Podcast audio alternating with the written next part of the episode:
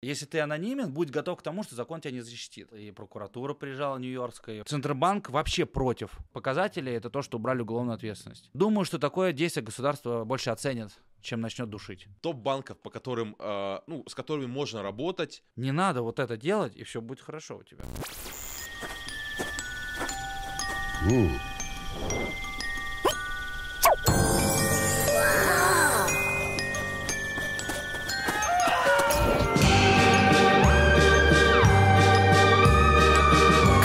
Токс.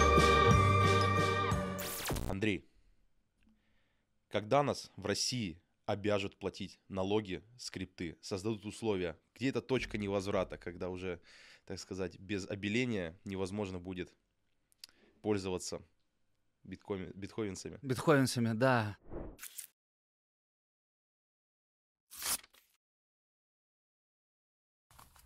А, Я хочу сказать по налогам, а, что не надо ничего ждать.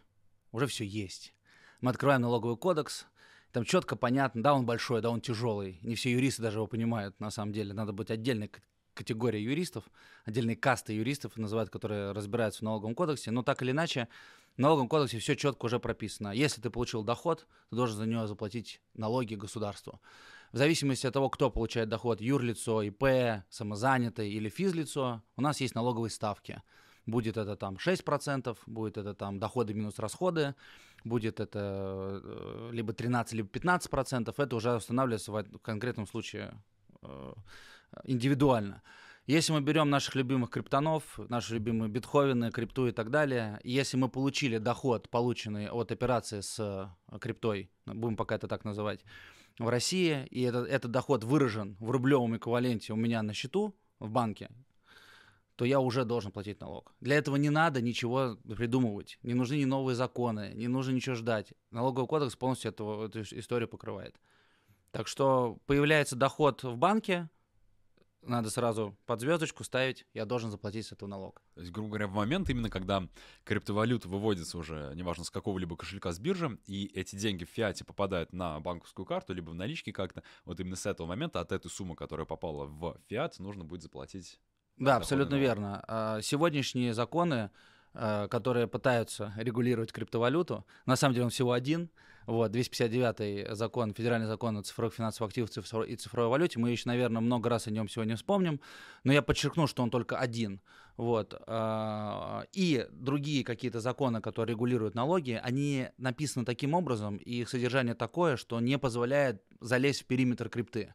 То есть все, что я приход... меня происходит в криптовалютном моем мире, где у меня отношения меня как пользователя и криптовалютной площадки, VASP, ну там Virtual Asset Service Provider, да, если умно называть это все, вот, то туда наши законы не, не могут добраться. Они не могут пробить эту стену, не понимают, и они там не действуют. Как только мы выходим из этого моего криптовалютного мира, и я попадаю в абсолютно понятный мир для закона и для государства, для регулятора, это банки, это нал, нал кэш, ну все что угодно. Все, здесь, пожалуйста. Здесь ничего нового не надо выдумывать. И, кстати, кое-что новое, конечно, есть. И я думаю, что мы с вами это сейчас быстренько раскроем все эти, приоткроем карты. А, Предлагаю начать, может быть, вот с этого единственного закона, который я сейчас упомянул. Это, получается, 259 правильно? Да, помню? федеральный закон. А Можешь вкратце описать, понятно, может быть, языком, что в нем написано и как он относится к криптовалютам, именно теме, которой мы сейчас вообще торгуем, занимаемся? Ну, это закон, это попытка урегулировать крипту в России, э, оборот, давайте так будем называть, оборот криптовалюты в Российской Федерации. А, Помимо этого, а, если вы внимательно слушаете, как называется закон, там есть такая интересная штука, как ЦФА, цифровой финансовый ак- актив. Вот эта штука, она не относится к э, крипте, она регулирует какой-то абсолютно отдельный э, объект, который придуман в России русским законодателем для решения каких-то российских проблем, которых на самом деле сегодня толком-то и нет. И о цифровой валюте. Вот как раз-таки нас с вами интересует и цифровая валюта. Я готов обсуждать и про ЦФА, мы можем э, вообще отдельно это, это подкаст про это записывать. Я не вижу в этом особого ну, практичного смысла. Нас интересует с вами и цифровая валюта. А, Ей уделено там две статьи. Первая, где дано официальное определение работающее, что цифровая валюта это ту-ту-ту-ту-ту-ту, и поэтому уже никто не может нам сказать, что крипта не урегулирована. Открываем первую статью, вот так показываем и говорим, все урегулировано. До свидания. И э, 14 статья, которая э, ограничивает оборот цифровой валюты в Российской Федерации. Вы не можете за цифровую валюту, за крипту купить товар, работу или услугу. И никто не может предлагать купить за это. И рекламировать это нельзя. Но это не относится, например, к обменам самих цифровых валют или же на местную валюту, на какую-то на рубль. Да, а к обмену не относится. Более того, обмен абсолютно легален. Э, Он не запрещен. Это э, абсолютно нормальная, чистая процедура. Нет проблем. Главное заплатить налог, получается. Ну, если доход есть, можно поменять еще так, что ты в минусе, и вообще не получить никакого дохода. Это уже тоже отдельная история. Есть возможность э, учитывать и расходы в том числе. Поэтому если расходы превысили доходы, у меня нет прибыли, значит, я и налоги платить не должен. Посчитать можно. Ну, как в традиционных финансах получается. Да. А вот тогда такой вопрос, вот очень крутой сейчас нарисовался. Если, получается, наши расходы превышают, ну, допустим, инвестиции, тело, которое мы вкинули в криптовалюту, оттуда потом мы вытаскиваем меньше. Ну, по-хорошему, на фондовом рынке за это мы не будем платить налог. Но как это доказать в криптовалюте? Вот именно на практике, по каким-то, может быть, судебным разбирательствам или подобным. Действительно ли можно это как-то оспорить? Или же это просто пока только Ну, теория? э, во-первых, оспорить э, нужно только какое-то действие. Значит, э, если вы хотите что-то а, что-то оспаривать, то вы должны уже что-то тогда совершить. Э, Если вы считаете, что у вас, э, допустим, нет дохода какого-то, и вы, вот, и вы приняли решение декларировать эти факты, идти через там 3 НДФЛ, если мы про физических лиц говорим, то э, все, э, вся расходная часть должна быть подтверждена покупка, вход в криптовалютный актив, где я покупал, на какой бирже, с какого, с какого расчетного счета деньги выводились, суммы и прочее, прочее, прочее. И в случае, если это все есть, я не вижу вообще причин возникновения спора. И есть уже практика, при, э, кото- при которой налоговые наши вот за 2021 год принимают расходную часть в, по при- приобретению криптовалюты и учитывают ее, снижая налоговую базу. Это есть э, продвинутые налоговые инспекции, они э, с удовольствием это принимают и, даже спасибо говорят. То есть э, давай вот попытаемся простроить некий путь, то есть самый максимально экологичный по отношению к государству и вот правовой вот этой истории всей. Э, Я могу ошибаться сейчас в словах, потому что говорю вот этой, я как сказал, бюрократии все не разбираюсь, Эм, слишком, там сказать, э, слишком мы молодые или как-то зумеры называется, да. А, Смотри, то есть, допустим, у меня есть 100 тысяч рублей. Вот они у меня лежат, там они честно Уже заработаны. неплохо. Это две моих зарплаты. А, Я беру эти деньги, они лежат у меня на, там, а, на они- депозит в банке, условно, на карте. Я иду, покупаю либо через P2P торговлю, ну, давайте возьмем прямо на бирже, через э, Binance. Я покупаю крипту, там, неважно какую, она у меня месяц лежит, она там растет, падает. Вот теперь два варианта. Она у меня, я хочу обратно обкэшиться, то есть зафиксировать убыток в, в этом случае, то есть уже мои там э, эфир, который я купил в эквиваленте там не, не 100 тысяч рублей, а там э, 70 условно. И получается, я вывожу опять эти деньги себе на карту, используя также P2P торговлю.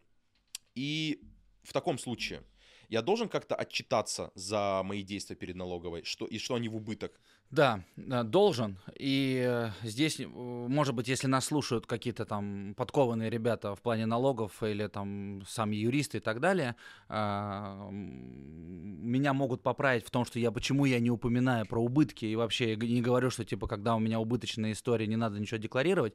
Но здесь есть, э, сейчас юриста включу, у нас есть письмо Министерства финансов от 2018 года, которое говорит, что никакие налоговые вычеты, никакие льготы не применяются к операциям. Там еще, правда, криптовалюта написано. То есть тогда еще не было понятия цифровой валюты, там, потому что старая. Но она до сих пор действует, вот это письмо Минфина, э, что никакие вычеты, никакие льготы не применяются. Поэтому даже если ты в убытке, даже если ты ничего не заработал, тебе все равно придется это доказывать. Откуда может ФНС узнать информацию? Банки все сливают. Это не миф, это не какие-то запугалки, пугалки и так далее. Как здрасте. Если банк еще посчитает, что это что-то сомнительное, а ЦБ говорит банку, что все, что связано с криптой, все сомнительно. Это, это уже факт. У них в, э, в положениях Центробанка сегодня в России говорят, что все операции, связанные с валютой, это потенциально рискованные операции. Все, то есть это никуда не деться от этого. Поэтому банки э, усомни- у- могут усомниться в том, что это какие-то там чистые средства или за что-то полученное, они могут по подведомственному Росфинмониторинг или ФНС сообщить. И дальше уже вопросы э, посыпятся не от банка «подтверди», а ФНС скажет, а почему налог не заплатил? Я говорю, так у меня нет ничего. Я не, я не заработал на этом, я в убытке. Он говорит, почему не задекларировал тогда? Почему ты не сказал нам, что ты в убытке? Показал бы разницу, и все, и вопросов у тебя не было. Это делается, и это участникам криптовалюты, э, с учетом вот этого письма, которое я сказал от Минфина, делать надо. Даже если вы в минусе. Берем, составляем 3 НДФЛ, показываем, что у меня нету заработка по операциям, и вот эту нулевую отправляем. А вот подскажи, операции в каком формате? А, то есть это какие-то скриншоты с а, твоего, да, то есть... Как таком- вариант, это, да, это звучит тоже немножечко бредово. Какой-то скриншот, как-то мне скрестить это с ФНС, ФНС же какая-то страшная структура. Нет, э, работает, при- принимает, очень все зависит от налоговой инспекции. У нас есть территориальные и ФНС, ну, есть глобальная, да, федеральная, федеральная налоговая служба, и под ней куча-куча разных в разных районах. То есть в зависимости от вашего адреса вы приписаны к той или иной налоговой. Вот, неважно в каком городе, точнее, важно в каком городе вы, в какой улице живете, районе и так далее, и так далее. Вот, поэтому зависит очень от ФНС. И э, какие-то э, э, э, инспекции говорят, что не нужны мне никакие ваши скриншоты. Я и так по декларации все вижу, понимаю. Например, кто-то говорит, что что-то вообще, вообще какая-то странная чушь. Какие криптовалюты? Какие это? криптовалюты, они запрещены. Действительно так, это я вам говорю. У меня есть сейчас, не проходят камеральные проверки э, декларации, и говорят, вы должны декларировать ценные бумаги.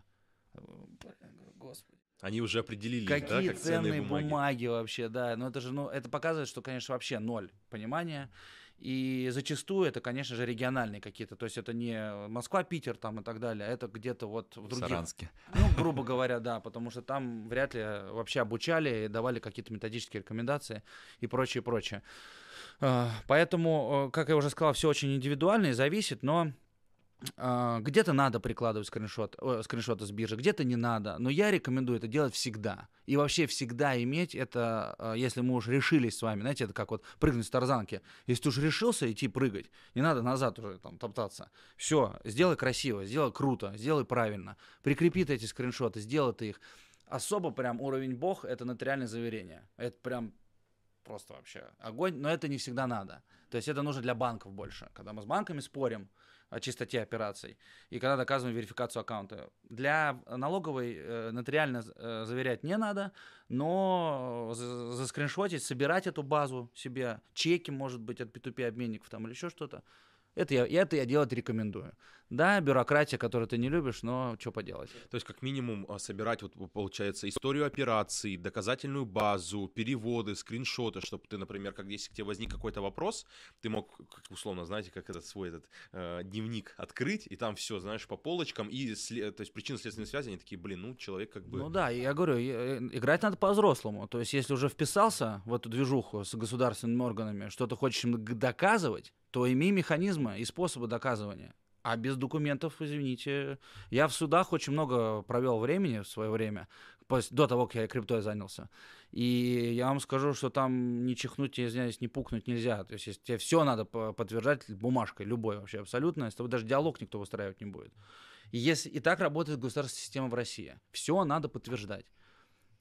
Если сейчас э, государство готово принимать скриншоты как подтверждающий документ какого-то события, берите и подтверждайте. Ничего в этом такого нет. И нужно это делать. Особенно расходы. Хорошо, а, про расходы мы поговорили. Давай теперь а, про второй вариант. Когда ты, у тебя есть прибыль. Вот опять же, сценарий я, получается, завел, купил крипту на 100 тысяч рублей, все, у меня четкий путь от с моей карты на P2P, дальше биржа Binance, у меня появились какие-то активы, они там за месяц дали там 100%, теперь я фиксирую прибыль, я вывожу себе на карту через P2P 200 тысяч рублей. Вот теперь мне нужно отчитываться за вот эту прибыль 100 тысяч рублей, доказывать, что это именно она является профитом, и с нее платить уже какой налог? Как- Если как физлицо, то мы платим либо, э, в твоем случае 13%, э, но он может увеличиться до 15%, если у тебя, если ты прям вообще зашиковал, у тебя 5, 5 лямов получилось и выше. Вот с 5 миллионов действует э, ставка 15%. На протяжении какого промежутка времени? Отчетный год у нас один, э, налоговый год у нас это 1 января до 31 декабря. Это относится вот чисто к именно финансовым операциям различным, к историям, то есть на заработки. Ну да, да, да. То есть э, всегда ты отчитываешься за отчетный налоговый год. Это отчетный налоговый год считается календарный год, обычный самый наш. 1 января, 31 декабря. Вот за это время заработал 5 лямов, вот тогда все в порядке. И, э, ну, продолжая, да, то, что ты сказал, да, действительно, надо заплатить с разницы вот с этой, но многие, э, здесь минус отсутствие верификации аккаунта. Э, все думают, что это огромный плюс сейчас, что я до сих пор в анонимном вот этом состоянии нахожусь. И если у тебя действительно анонимное состояние, ты никогда в жизни не подтвердишь, что ты завел, купил крипту. Никогда вообще. То есть ты никогда не сможешь продемонстрировать, что мне на мой аккаунт капнула эта крипта покуплено. У тебя просто будет факт вывода денег с расчетного счета куда-то, если через P2P, так вообще вообще непонятно куда. Да, получится то, что ты в никуда. кому-то перевел да. и получил, да, даже не сможешь P2P покупку. Абсолютно верно. И ты не сможешь завязать это как расходную часть. И потом, когда ты выведешь, выведешь все вместе с профитом, то есть 200 в твоем случае, вот в таком, и без верификации, без всего вот этого, вот будешь должен с 200 платить. То есть, получается, на данный момент нет никакого способа для того, чтобы связать операции именно с холодными кошельками, не кастодиальными. То есть, если, грубо говоря, люди уже... Абсолютно верно, да, ничего вообще нету. Вообще ничего не спасет, никак не Ничего не спасет. Это вообще холодные кошельки, э, не в обиду никому, скоро вообще перест... ну, должны перестать существовать с учетом того развития и тенденции регулирования, которые у нас в мире вообще происходят. То есть регулятор не... регулирование, закон, его э, распространение на какие-то отношения не может быть не может распространяться на анонимное состояние. Это ну, надо понимать. То есть вы не можете no-name но приходить, э, защищать свои права в прокуратуру, к приставам, там, в суды.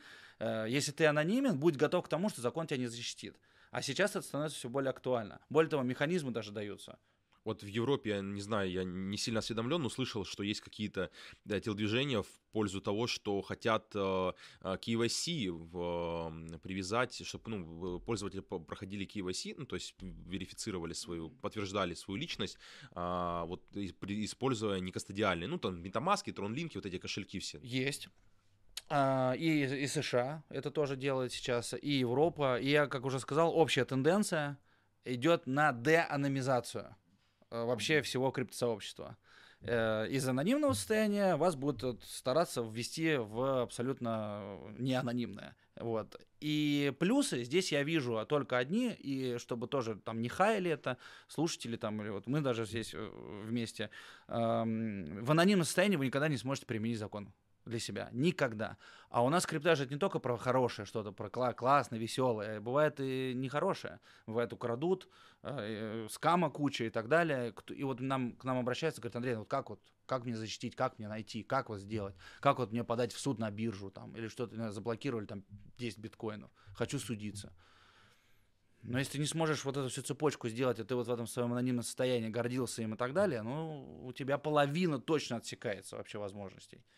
Но, допустим, такие возможности, то, что вот идет деанонимизация. Где оно? Дианон, Дианон. Окей, Дианон, если идет.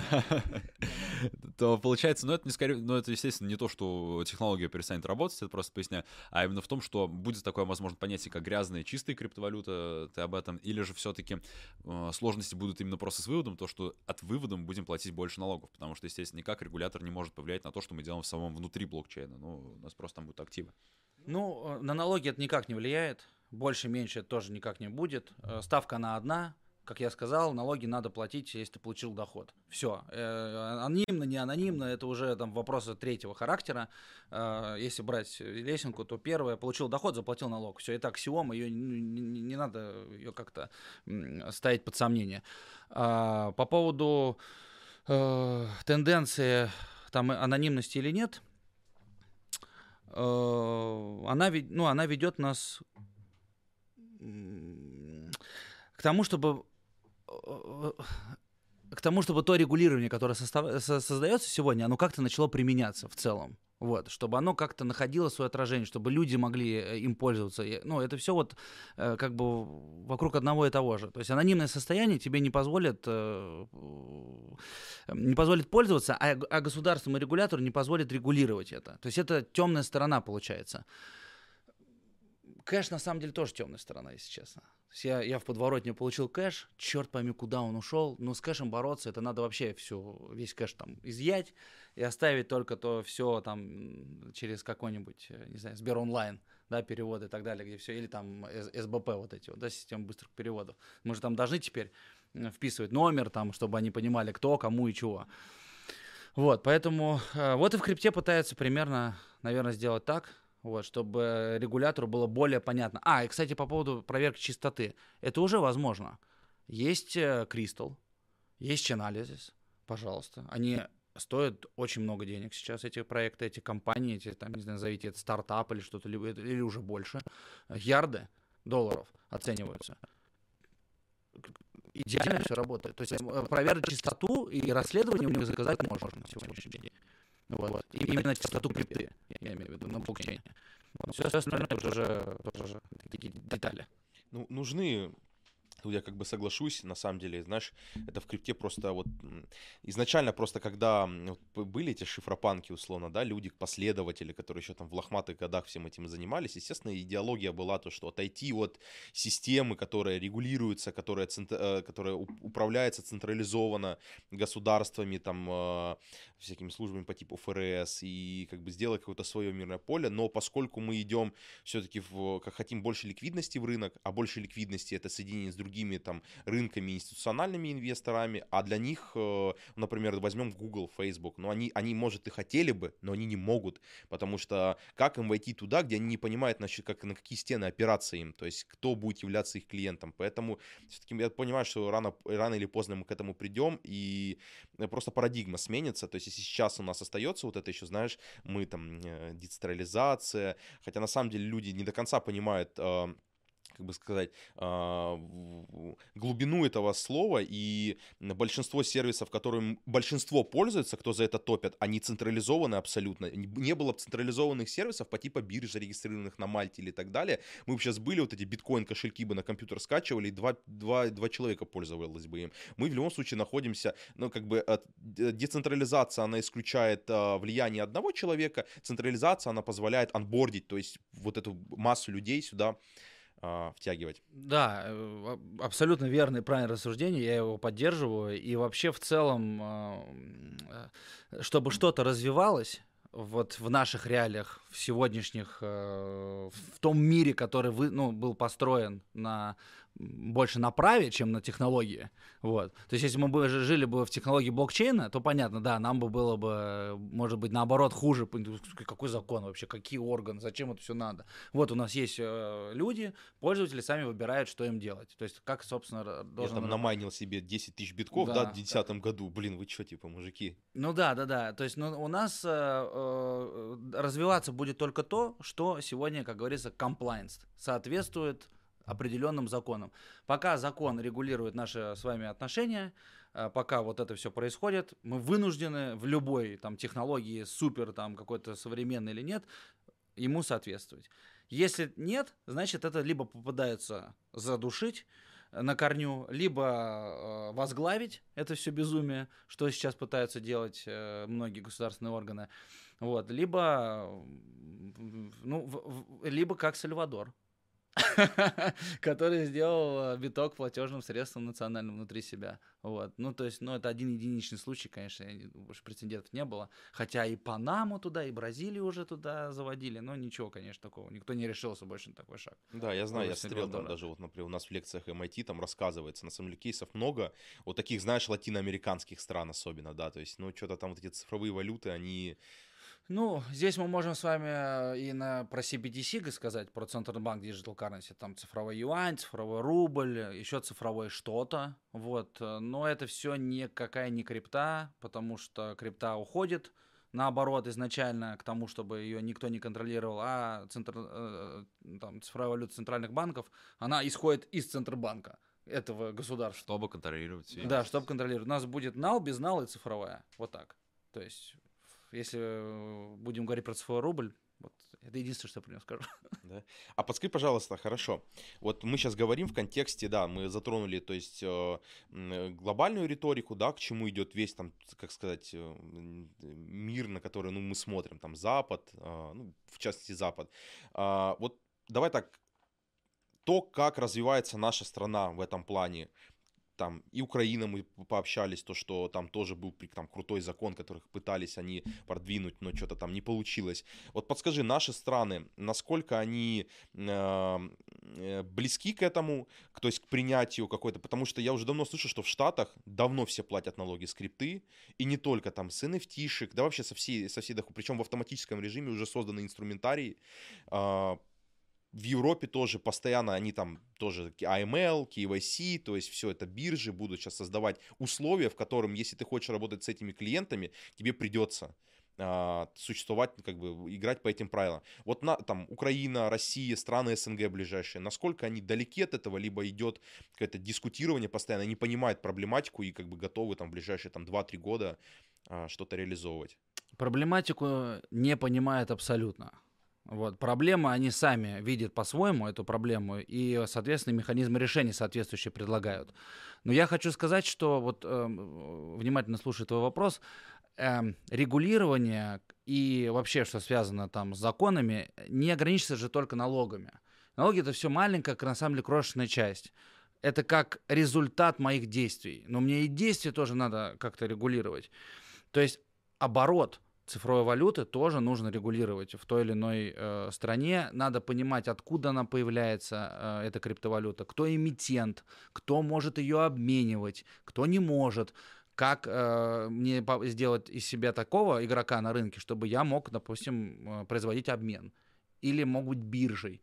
Это лицензии появляются какие-то определенные. То есть это больше, чем просто налоги, это больше, чем просто я пришел как физлицо, купил, хрен пойми где, хрен пойми что, а когда продал, налоги заплатил. Вот куча же еще, еще, еще очень большое поле всего есть. И мне кажется, что э, мы с вами сейчас к этому, мне кажется, подойдем, что страны, которые близки к хорошему, правильному регулированию, это те страны, которые урегулировали вот эти процессы до того, как я вывел, где есть четкое понимание того, как получить лицензию на осуществление обмена где есть четкое понимание, что такое криптовалютная биржа и что она делает, где есть понимание, как там регистрироваться, нужны ли QIC, не QIC, где четко интегрировано понятие цифровой валюты, криптовалюты, называйте это как угодно, виртуальный актив, крипта и так далее и тому, и тому подобное. Вот. И э, вот эти страны, они, э, про них можно сказать, что они к чему-то ближе или дальше. Все страны, которые урегулируют одну какую-то штуку, вывод, выход, они далеки от этого. И э, сегодня Украина, Украина поближе будет, чем Россия в этом плане. Э, но так, так или иначе, но далеко. Вот. И э, Россия со своим вот этим одним 259 ФЗ от ЦФА, цифровой валюте, это, это половинка первой ступеньки. Нам еще столько всего надо урегулировать, чтобы работал вот этот закон. Просто я вам тут накидаю сейчас еще на, на часа на два всего, что, э, что делать. Потому что я как минимум состоял в экспертном совете в Государственной Думе, ну, точнее, э, наши эксперты из GMT Legal. Мы участвовали в разработке нового федерального закона о цифровой валюте. Я понимаю, что дело не очень, ну, не очень плотно, зак, не закрыто дело. Вот, поэтому надо работать, работать, еще раз работать над этим. Хорошо. А, Теперь вот исходя из этого вопроса, вот ты сказал то, что а, там участвовал, условно находился в, так сказать, в обществе людей, которые там пишут законы да. по этой части. Вот да, не, я не хочу там переходить на личности ни в коем случае, но просто вот именно про ядро вот этой проблемы. Оно связано с чем? С непониманием вообще, что это, для чего, как это использовать на руку, то есть э, государству, это отсутствие компетенции, люди сидят, крутят, вертят, не могут понять, то ли это утка, то ли слон, вроде квакает, да, то есть это как... Вот в чем проблема? То есть не хватает кадров, может быть, которые придут и расскажут, ребят, вот мировая практика такая, проекты работают так-то, тут есть вот зерно, вот показать, вот чайный анализы сказал, то есть э, нам эмитентов стейблкоинов показать, то, что есть, например, BUSD, USDC, они там э, показывают ну, обеспеченность, там, в Нью-Йорке, там, на самом деле, такая сложная история, вот мы пользуемся скриптой, да, так весело, там, отправил, пришел, там же все это так работает, ну, как бы... Ну, USDT, да, защищалась очень много раз вообще. И всех на нее нападал, и прокуратура приезжала нью-йоркская, и вообще там серьезно все. И как бы э, отбились, да, отбились ребята, но... Да, спасибо. Вот, э, отбились ребята, но как бы, не знаю, посмотрим, что из этого выйдет. Не хватает, э, первично не хватает понимания э, функциональности и э, необходимости, например, даже оправдания, наверное, необходимости того, зачем вообще крипта существует, зачем ее придумали, что она решает. Э, у нас в государстве, она на государственном уровне, на уровне регулятора, она абсолютно ничего не решает. Скорее всего, она что-то только портит. Такое, такое мнение сложилось об этом. Э, как мы, я уже сказал, что когда даже мы подавали декларации, мы получали после проверки уведомления, которые говорят, что вы неправильно задекларированы, надо было декларировать ценные бумаги. То есть вот есть эти ценные бумаги, все, больше как будто бы ничего не существует. Центробанк вообще против того, чтобы криптовалюта была в целом. И его риторика заключается в том, что надо запретить, потому что на крипту можно купить только наркотики, оружие и вообще и гадости всякие только сделать. Но им шепчут, говорят, блин, на рубль тоже можно, как бы, тоже можно купить, типа, никаких проблем в этом нету. И это демонстрирует непонимание вообще, не то что технологии, а непонимание как устроено, наверное, современное общество, из чего оно нуждается. То есть э, тут такой более философский, на самом деле, вопрос, если честно. И э, эта вот бюрократичная машина государственная, она не пускает это понимание. А у нас есть методические инструкции, а у нас рекомендации, а у нас письмо есть там, а у нас вот это. И думаешь, блин, да сколько можно вообще? Ты куда бы ни пошел, как бы ты ни начинал там между вот этими э, документами там и, изощряться, там извиваться, все равно ты в какой-то документ упрешься, э, который какой-нибудь там государственный э, служащий скажет, ну вот видишь, написано, все, ну и все. Мои полномочия, все здесь, все, ничего не получится. Так хорошо.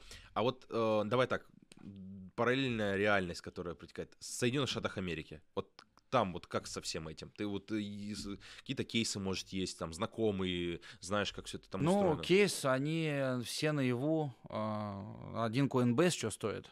Вот. Да, ну это тоже, это тоже, ну да, с одной стороны это круто, а, что криптовалютная какая-то история дошла до IPO, до абсолютно нормального размещения акций. Это не какие-то ICO вонючие, да, вот эти вот непонятные, которые были, а это нормальное размещение акций, то есть это официально, официально не бывает уже ничего. То есть криптовалютный бизнес пустили. Тут еще, знаете, зависит, наверное, от некого менталитета в плане инвестиционной привлекательности страны. Вот, наверное, вот это я скажу сейчас, э, что какие-то страны чувствуют это и создают из себя площадку для развития проектов новых, технологичных, IT, блокчейн, э, которые, в свою очередь, будут э, привлекать инвестиции миллиардами и тут же те же самые налоги платить. Это инвестиционная привлекательность. И создавать такую атмосферу для этих проектов, чтобы им было удобнее там развиваться и расцветать а не душить прямо при рождении сразу же. Вот, наверное, может быть, Америка в каких-то своих там... Хотя, не могу сказать, если честно, СЕК очень жесткий орган. Оно рубит прям вообще конкретно. То же самое Facebook. Возьмите, вспомните историю с Фейсбуком. На наравне, наравне, когда они с Пашей Дуровым, с Телеграмом запускали свои свою крипту, и один, и второй э, ничего не добились вообще. Facebook, казалось бы, да.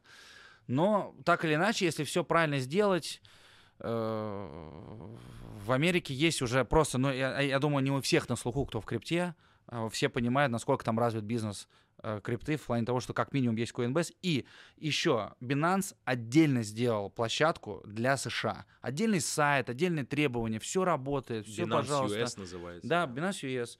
Э, я знаю, я слышал, точнее, что есть токен Майами, Майами токен города, ты можешь оплатить там какую-то коммунальную услуги этим токеном, какой-то там свой там блокчейн. Но здесь в противовес хочу сказать, что э, когда Мишустин возглавил ФНС, еще до того, как, э, как он перестал возглавлять ФНС, вот, он э, очень сильно диджитализировал весь, э, весь этот, этот орган, и в, в ФНС все на блокчейне. Представляете? Это реально Ну, на своем работает. внутреннем да, да, да, да, да. Это не значит, что они там битками расплачиваются между собой или принимают битки там от кого-то. Это просто, что они... Понимание это есть. Технология это не, не то, что там у нас до сих пор ручками там или на печатной машинке. Пожалуйста, весь ФНС выстроен на блокчейне, вся, вся система и структура. Вопрос в желании пустить это в массовость в какую-то. И э, с учетом каких-то вот этих вот рисков и рисков, риски и риски, тоже, наверное, доклад ЦБ слушали, там риски и риски, там через каждое слово повторялось. Ну, Есть топ-факторы определенные. И вот эта инвестиционная привлекательность, когда у тебя страна живет э, и добывает газ, нефть, лес и так далее, ну, как, как там биткоин вообще? Ну да, это вот, так сказать, вопрос... Неинтересно просто. Они просто и прорастают. Э, Я понимаю, что то, что, ну, мы как бы видим там Силикон, Силикон Вэлли, да, там э, в Штатах, то, что там, в принципе, они готовы делать первый шаг, создавать какие-то условия. И вот сказал тебе про. СЭК, э, на самом деле, это прям, ну, супер не игрушка. И самое, что интересно, вот мы сейчас у нас на канале там одно из самых просматриваемых видео мы переводили лекции MIT а, с Гарри Генслером. Это который э, гла- глава СЭК. Я видел, видел ваше это видео, да. Вот я сейчас досматриваю лекции, там 20, там 30 часов очень серьезного материала. В 2018 году там 70% это реально актуальная инфа. Вот еще в том году, там в 2018, вот этот Г- Гэри Генслер, который там из Goldman Sachs, он прям вот такой путь прошел. Вообще он все эти системы деривативные, все эти опционные, он их знает, как они работают. В крипте он разбирался. Ну, очень серьезно. То есть, это не люди, которые типа, ой, крипта это что-то там, э, наркотики, они понимают, как должны, устро... как должны быть устроены биржи, чем они отличаются от классических бирж, там, например, вот, которые там Фонда, NASDAQ или там Чикагская, там, сырьевая биржа, как должны работать, как децентрализованные биржи работают. Понимали просто все на, ну, как бы... А Я тебе скажу, откуда они это понимают. Потому что есть в том числе, ну, конечно, свои собственные какие-то знания, бэкграунд и так далее, и они коммуницируют с бизнесом.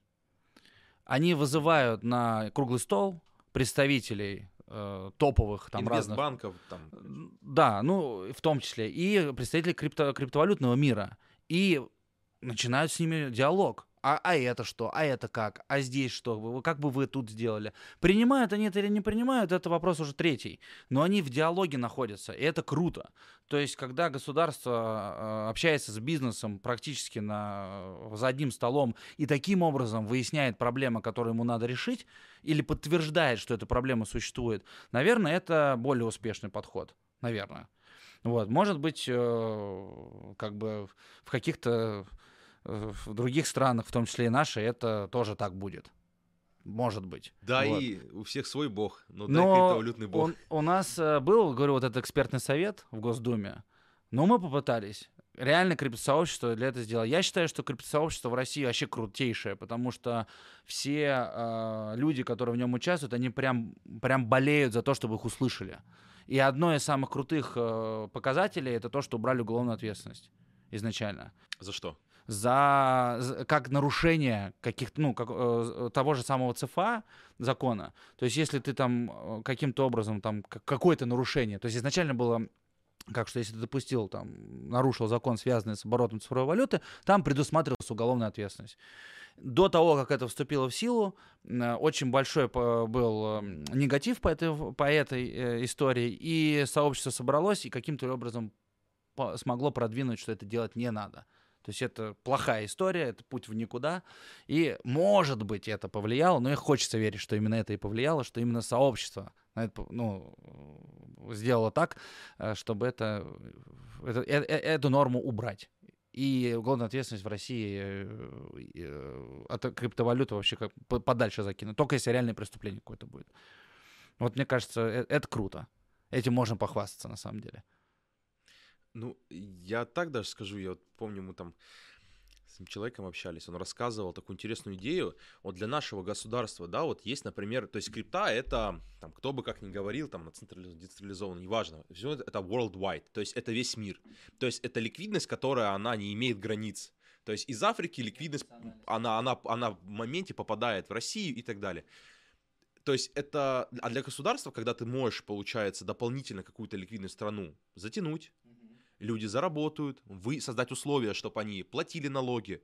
Почему нет? Ты часть глобальной ликвидности перетягиваешь на нашу территорию, как, с которой потом платятся налоги, и ну, как бы улучшается качество. Звучит все классно. Да, действительно, может быть, э, так стоит рассуждать кому-то. Но есть и другое. Есть и национальные интересы, есть позиции, позиции непоколебимые, как э, говорили великие, э, на граните высеченные. Вот. И эти, эти позиции не, пере- ну, не перейти, и с ними ничего не сделать. э, И интересы государства всегда будут направлены на защиту интересов своего внутреннего всего. Это, это такая система, такая структура государства в целом, как, как, эм, эм, как института. То есть это мы вообще возвращаемся сейчас, я вот сейчас в теорию государства права окуну, и мы оттуда это все растет на самом-то деле. Есть э, суверенитеты, есть э, внутренние интересы, и тут появляется какая-то вот эта worldwide история. Э, в целом никогда ни одно государство не готовит себя к тому, чтобы быть worldwide ну, это, это, это э, э, не дано природой этого института, государства. Поэтому где-то это жестче, где-то это менее жестче и более открыто. Но все равно интересы при, внутренние превыше, национальные превыше всего. Самый, если мы говорим про, бит, про биток, про крипту, с кем он калибруется? С национальной валютой. Это будет либо юань, либо рубль, либо э, гривна, либо там доллар, либо что-либо еще. Вот это начинает защищать в первую очередь. Поэтому, когда государство чувствует про какое-то там сильное э, вовлечение вот этого непонятного для них элемента, они начинают это дело все э, рубить, не понимая вот тех вещей, которые ты сейчас сказал. Про налоги, про э, ликвидности какие-то и так далее. Это сразу потенциальная опасность на национальной валюте. Все, надо, значит, заразу убрать. Это первая реакция а потом уже начинает думать, а вдруг, а как, а что? И кто-то думает быстрее, кто-то медленнее. Э, чем больше и чем массово будет крипта э, ну, использоваться в мире, тем это больше смотивирует государство ее как, как быстрее урегулировать. Я всегда говорил, вопрос лишь только в жесткости регуляции прям, ну, либо совсем все плохо, одно действие можешь совершить просто, у тебя игра одно действие сказать только слово. прыгнуть там, да, или сказать слово. Либо у тебя побольше будет всего там, и как вот, например, с этим, э, как будто бы существующим Майами токеном можете оплачивать себе коммунальные услуги. Вот. Либо вы можете просто ее купить и владеть, и инвестировать в нее, как, например, в России. Это, пожалуйста, это абсолютно возможно. Никто вам не запрещает. Инвестируйте хоть все свои накопления, которые у вас есть, продайте хоть всю свою недвижимость и купите биток, проиграйте и плачьте, сидите. Или выиграйте, не знаю, кто как, кто как умеет. Ну вот, ну, в, в целом так, наверное. А, предлагаю сейчас еще вопросик такой, немножко спуститься с такого государственного, планетарного масштаба. Вот. И назрел такой вопрос, наверное, который будет интересен большинству, именно локально для каждого человека индивидуально. Вот, допустим, ну, большинство людей, которые занимаются криптовалютой, таком на сначала хобби уровне, потом как-то развивают это, они даже не думают о налогах и так далее, о как показывать государству, сколько у вас крипты. Вот если, допустим, человек, у него там 3 биткоина, 20 эфирик, еще куча какой-то криптовалюты, которую никогда нигде не, декларирует, не декларировал, декларации не было, вот, и, соответственно, нет никаких подтверждений, что он эту криптовалюту изначально покупал, заводил туда деньги. Как ему в данный период времени лучше всего поступить, чтобы себя, во-первых, обезопасить от, э, ну, вообще, в принципе, от всего. Как поступить правильно по отношению к государству вот, в, в текущее время, то, что много-много лет творился абсолютный хаос в личных каких-то финансах относительно законов. Ну, начну с того, что нет никаких амнистий, нет никаких поблажек. Вот, э, ничего вот этого, хаос, не хаос, никто это не, не, извиняюсь, не схавает в, в органах. Вот, э, ваши проблемы абсолютно. А, если вы дошли сегодня до такого правосознания, что вы понимаете, что надо вообще чему-то соответствовать, то вы уже молодец, молодец, очень хороший молодец. Читаете какие-то правильные новости, скорее всего, чувствуете пульс государства в, э, в плане регулирования и вообще находитесь в повестке дня. А, вот. Если до сих пор это до вас не дошло, значит, вы не в повестке, и значит, скорее всего, вот эти люди больше всего-то и, наверное, рано или поздно пострадают в виде штрафов. А, если невозможно доказать а, какие-то входы-выходы, использовались там какие-то анонимные вещи и прочее, все равно я считаю, что если, опять же, было принято решение э, идти в сторону соответствия, вы можете э, любые выводы, которые вы совершаете себе на расчетный счет и так далее, задекларировать. Ну, вызовут э, если на, ну, не, не, не на допрос, слово, слово, ужасное, страшное, а просто на беседу в налоговый орган, вот всю вот эту историю можете рассказывать пожалуйста, э, я там был здесь, можете показать, может быть, что-то и так далее. Э, не думаю, что прям кого-то прям сильно будут сейчас за это прям брать. Э, конечно, все зависит от объемов денег, которые вы, вы располагаете. Если там по 100 тысяч какие-то, или там по 200, по 300, я даже не, ну, до миллиона, грубо говоря, это одно. Если там сотни миллионов, ну, тут у вас, к вам любой орган уже вопросы задаст. Даже Binance уже задает вопросы о том, откуда битки. Даже Binance. И просит подтвердить э, источник происхождения денег, который позволил вам купить эти битки. Но Binance на это же не имеет права, по сути. То есть он не банк, он, ну, он нет никто. Это просто онлайн Он не- это право не имеет, но доступ ограничит, и будет неприятно. Потому что он усомнится. Binance должен тоже соответствовать. Вот. Есть очень классная такая структура, международная ФАТФ называется. Они диктуют правила по поводу антиотвымочных, антиотмывочные правила.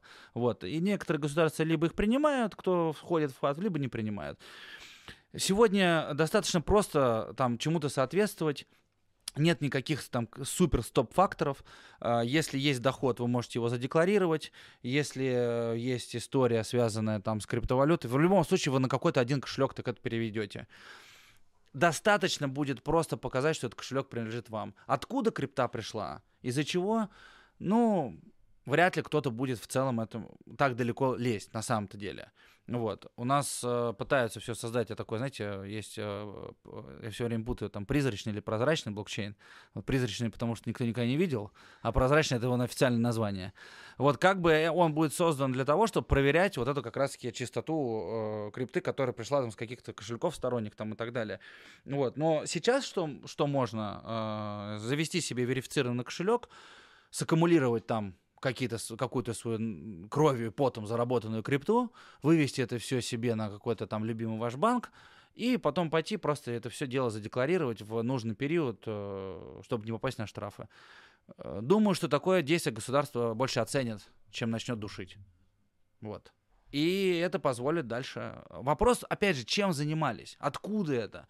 Если это был скам-проект какой-то, ну, продавали щит, щит токенов разных, ну, ну, или там какой-то левый э, смарт-контракт запустили, из которого там с багом с определенным вот эти все DeFi, которые сейчас есть, там или DAO, вот, очень, да, очень DAO, да. И эм, понятно, что вы мошенническими действиями э, э, приобрели эту криптовалюту и выводите, ну, э, тут уже вопрос к вам.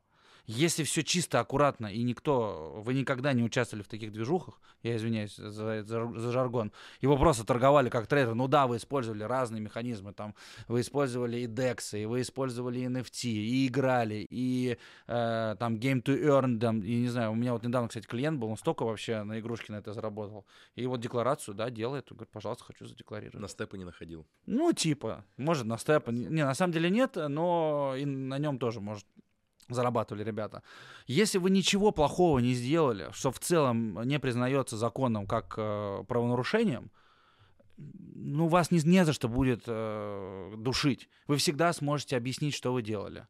И это нормально абсолютно. Да, вы можете, для этого придется, возможно, обратиться к юристам. Да, возможно, э, к коллегам по цеху, который уже это делал. Но ничего страшного. Один раз делайте, зато потом... Как, знаете, зачетка сначала, ты на зачетку, потом зачетка на тебя работает. Это, э, ну, знаешь, еще, наверное, есть такая, ам, как бы, как изначально я говорил, то, что есть некий вайб, ну, эмоция, которые пропитывают криптонов, то, что, ребята, это там отдельный мир, вы тут там станете богатыми, будете там, а, не знаю, не, не, пере- не не будете показывать доходы, вы отдельно от государства, вы такой, как бы, единственный юнит, то есть в, мире, все, вся планета ваша. И зачастую эти люди, особенно как бы молодые ребята, то есть э, неопытные, а, у нас и так народ не очень, да, в принципе, во всем мире а, любит государство. То есть это априори мы не любим государство, потому что оно с нас там что-то пытается забрать, как-то нас ограничить в чем-то. А тут еще и налоговые службы. То, что ты говоришь, вот они там не понимают. То есть, понимаешь, ты идешь заведомо в то поле, которое вообще, вообще диаметрально противоположные парадигму людей, они там с ними сложно будет договориться. И тут я как понял, ты к тому, что проще как бы изначально там э, воспитать в себе некую, не, знаешь, даже не субординацию, а, как это правильно называется, а, м, э, дисциплину, да, то, что дисциплину того, что там придется делать либо сейчас, либо потом, сразу изучить, какой перечень документов и как, какие действия требуются, обратиться к юристам, обратиться, как ты сказал, коллегам по цеху, тем более в крипте все достаточно ну, дружелюбные, в комьюнити все поделятся, и то есть э, понять, что эти, ну, с этими органами можно работать. И даже, ну, нужно, и как бы понятно, где-то тебя не поймут, где-то не, воз- не, ты не войдешь в офис, там тебя, условно, не Виталик Бутерин будет сидеть такой, типа, чувак, проходи, сейчас заплатишь, типа, вот постамат стоит, типа, тут просто приложи свой, знаешь, этот сид-фразу, введите его, и все там заплатится. Будет сложно, бумажки, подписи, подождать нужно, но зато вопросов не будет. Пару лет назад, наверное, уже пару, меня задали вопрос. Как ты считаешь, что способствует развитию криптовалютной индустрии в обществе, в России? Я сказал, что одно из э, направлений, которое позволит его развивать, это обучение людей, и это какие-то вот внедрения вообще сущности крипты в вузы, в образовательные, чуть ли не в школы вообще. Ну вот. А, Что мы сегодня видим? Я сам лектор в разных, и в вузах меня вузы приглашают, для правовых систем я читаю лекции, а, для юристов, для адвокатов, которые хотят разобраться, для обычных людей, новичков, назовем их так, которые только-только касаются крипты. Что я слышу? А, Так как я везде себя, э, ну, волей-неволей позиционирую как человек, имеющий отношение к крипте, ко мне приходят ребята и говорят, Андрей, как купить? Я боюсь, я боюсь купить, а вдруг обманут, а вдруг вот это. И сегодня это уже вторая волна обучения, на самом деле. Первая была в 2017 году, когда хайповали. Сегодня вторая волна пошла, более цивильная, более правильная. И эксперты начали появляться уже нормально. Я много экспертов знаю, которые это делают.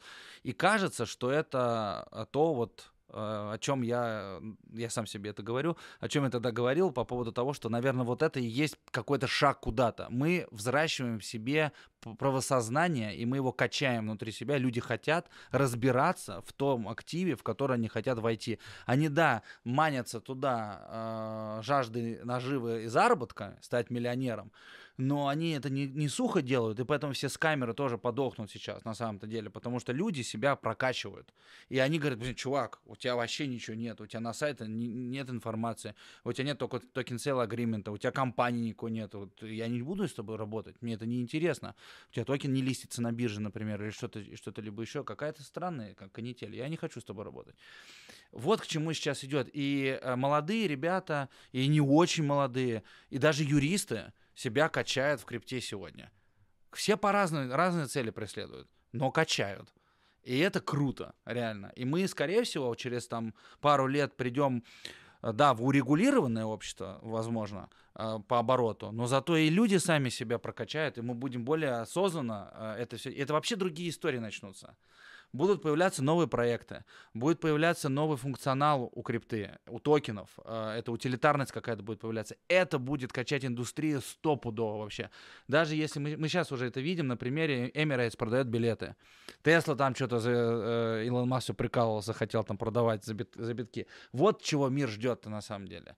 Вот и к этому мы идем. Право собственности в виде NFT-шек, это ж вообще, э, как сказать... Это вообще мое любимое на Я, самом деле. это тоже, я чё, вот, меня спросят, вот для чего крипта, я скажу, вот э, право собственности в виде NFT, все. Это вообще На кайф. машину, квартиру, студенческий билет, там, не знаю, то есть диплом, это прям 10 из 10. И- Да, согласен. Ну, тут, кстати, хочу поругать наш закон а в очередной раз, потому что они захотели э, определить NFT как объект интеллектуальной собственности. У нас есть такая статья 1225 ГК. А, приравнять NFT к объектам интеллектуальной собственности — это отрезать у него 90% функционала. То есть все, кроме как это товарный знак, это патентное изобретение, это авторское право и NFT. Ну, у NFT гораздо больше функционал, гораздо больше у него э, шире, и возможность его применения гораздо больше. Поэтому я раскритиковал эту, эту инициативу, сказал, что вы убьете таким образом вообще NFT, э, и вот, ну, будет у вас эта картинка, ну и что? Ну, это, это, это первый просто шажочек был. Я думаю, дальше сейчас NFT будет так разовьется, что вообще, мама, не горюй. Ну вот, пока так. Пока это законопроект, вот, э, и э, это не, ну, это не, это не существует в реалиях. То есть это пока просто на стадии законопроекта, который либо примут, либо нет. Надеюсь, что не примут. А, касательно а, Chain Analysis и NFT, а, в общем, они а, Unchain статистику предоставили в виде там своего отчета на 100 страниц. Я там вы- выжимку про- прочитал. В общем, самое интересное, что ам, NFT является вот тем как бы средством анбординга, то есть привлечения новой аудитории в крипту, типа прям вообще все, все чарты рвет. Новый созданный кошелек, ну, то есть новый созданный кошелек, там, не кастодиальный, э, MetaMask, на десятый день в среднем начинает уже взаимодействовать с NFT. А а если с DeFi он взаимодействует через 300 дней. То есть ты представь, насколько это понятно. Я всегда говорил, я, мне просто они сейчас интерпретировали Класс. мои Вот слова. за что я люблю статистику. Да, я, интерпретировали мои слова по-другому. Я всегда говорил то, что вот есть, да, бездушный токен, бездушный токен, биржи, какие-то цифры, что-то там сотые, десятые, битки. А есть NFT. Да, она пока что в виде картинок, как бы, понятно, там еще утилитарность, там это NFT это токен. То есть, прежде всего, нужно понимать, что не картинка, это токен. Но э, это откликается у, ну, то есть мы вот смотрим на стол, да, он фиолетовый, ты такой, хоп, сразу фиолетовый, тебе он либо нравится, либо не нравится. Ты такой рассматриваешь его, дерево интересно. Вот если бы тебе сейчас показали там 1.38 там эфир, ты такой как бы... Да, типа, что такое, понял, компьютер загружается. Ну, это тоже, св- тоже полезно для чего-то, когда у тебя настолько дробится актив, там на вообще сотые, тысячные и так далее. Вот, но да, да, я согласен про NFT вообще, это крутая движуха, я, я за нее всегда говорил, что я сказал, это абсолютно точно сегодня не совсем так, как это должно быть, но это будущее однозначно. Вот за NFT это, это, это да. Испортили некоторые ребята, конечно, не совсем хорошую репутацию ему создали, шлейф тянется, но ничего, это все почистится. Ну, без этого годами. никак. Да. Да. Всегда, конечно, всякие... э, то есть, где хайп, э, где там легкий доступ э, как бы к деньгам, там и мошенники, это естественно. А, смотри, э, хочу задать Сейчас, вопрос. э, одну секунду. И Да. именно для этого надо качать правосознание. Вот чтобы вот этого не произошло. Что все говорят, блин, я не буду с тобой взаимодействовать. Я понимаю все, что ты делаешь. Ты из камер. Но Шел. скамеры, они тоже развиваются. То есть, если скамы 2017 года, ICO-шки, это одно. А вот скамы нынешнего времени, помнишь вот эти залетали щиткоины, которые мы... В общем, суть была в том, чтобы кто первый нажмет кнопку, тот залетел, тот поймал первую стрелу пампа, вот, и все стараешься слить наверху, и все. Вот, а потом скамы начали делать уже на этом фоне то, что ты эти деньги потом вывести не можешь, ты не можешь продать в рамках DeFi в этом смарт-контракте. То есть, они постоянно эволюционируют, и под каждую, так сказать, эпоху в криптовалюте уже свои скамы, которым никто не был готов. Ну, вороночка-то сужается Ну, все равно. да. И как бы мы вот с вами, в том числе вот такими встречами, я думаю, и э, там мероприятиями, кучей и так далее, которые, кстати, тоже в прогрессе геометрически растут. Я см- сколько ходило там, что такое было крипта в семнадцатом году. Так просто прийти поприкалываться там, э, типа ты в крипте, я в крипте, ты что, я блокчейн, там, знаешь, давай, бро. Да, да, да, я блокчейн делаю, бро. Там, типа, бро, бро, блокчейн, бро. AK, блокчейн. Вот, а сейчас уже так все, серьезные такие сидят, да, там, ну, прям хорошо, понятно. Климат, Хотим. климат и общество, сообщество развивается, это круто. Сто процентов. Офигенно. Да-да-да, это прям видно. А, подскажи, пожалуйста, вот тебе, как, как сказать, профессионалу, как человеку, там, давай так, я не знаю, правильно, юристу, то есть человек, который знает, как работает закон, э, там, создает свои компании в этом поприще, тем более взаимодействие с криптой.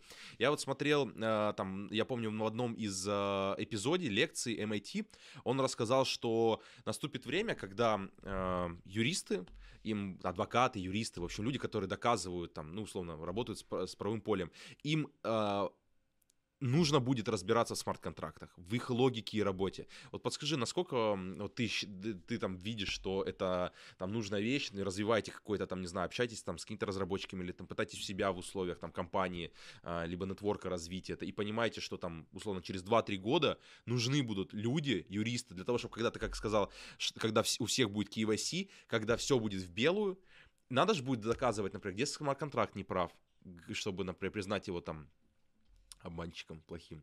Абсолютно верно.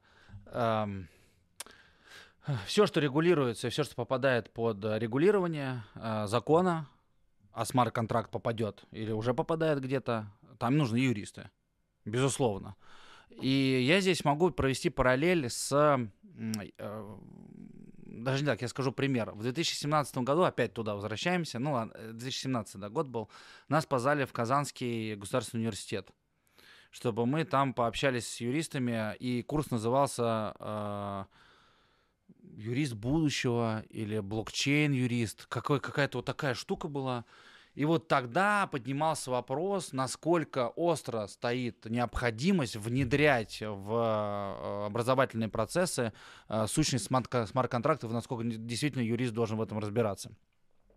Должен, но у нас право-то не ограничивается только там смарт-контрактами или этим отношением. Есть куча всего вообще. То есть э, и юрист, он не, универс- не, универсальный солдат. А вот это ты же юрист, это не значит, что я вообще всё- я юрфак закончил, но я не могу все знать, я не могу все законы наизусть там изучить и, и прочее, прочее. А, как я уже сказал, вот изначально, как с чего мы начали, налоги — это отдельная каста юристов. Вы налоговый кодекс вообще когда-нибудь открывали? Вот откройте, посмотрите, да там вообще такое, такая жесть вообще. Он очень тяжелый, он тяжело написан. Э, статьи дублируются, друг на друга ссылаются, ты в одну сторону, в другую сторону. То есть это, э, когда еще были ну, бумажные кодексы, когда я вот в университете, они все заезжены, засаленные, потому что постоянно туда-сюда вот его вынужден э, мотать, э, крутить, вертеть. Есть другая каста юристов, есть процессуалисты, которые там работают в судах, есть процессуалисты гражданские, есть уголовные, разные подходы, вообще механизмы защиты. Э, есть э, по интеллектуальной собственности, патентные поверенные. Я, кстати, являюсь патентным поверенным. Есть еще там и так далее. И будут вот эти юристы. Да, они будут, которые разбираются в назовем, давайте, я не знаю, может, меня сейчас коллеги, если юристы слушают, может, digital юристы, я не знаю, там, криптоюристы, а криптоадвокаты, там мы ржем, у нас есть чаты там вообще, там, а я криптоадвокатом меня назвали, ха-ха-ха, типа, прикиньте, какой дебилизм, вот, а я там блокчейн-юрист, типа, о, а кого еще как называли, то есть, ну, вот, э, есть ха-ха-хи-хи по этому поводу, но это нужно, и вот я проводил параллель, Э, очень близко это вот э, с патентными поверенными, потому что ты как патентный поверенный, например, должен понимать, как запатентовать вертолетную лопасть. Вот тебе надо техническое образование, потому что иначе ты не опишешь заявку, ты вообще механизм не поймешь, что там крутится, вертится, сказать, патентуй. Нет, так нельзя. И Фотографию показываешь? Ну, да, да, вот это, да, хочу вот это запатентовать. И там патент на вес только, ну, нормально, хорошо, пойдет. То есть, что первично? Ты должен быть технарем или юристом, или юристом и технарем. То есть, здесь тоже непонятно. И со смарт-контрактами также.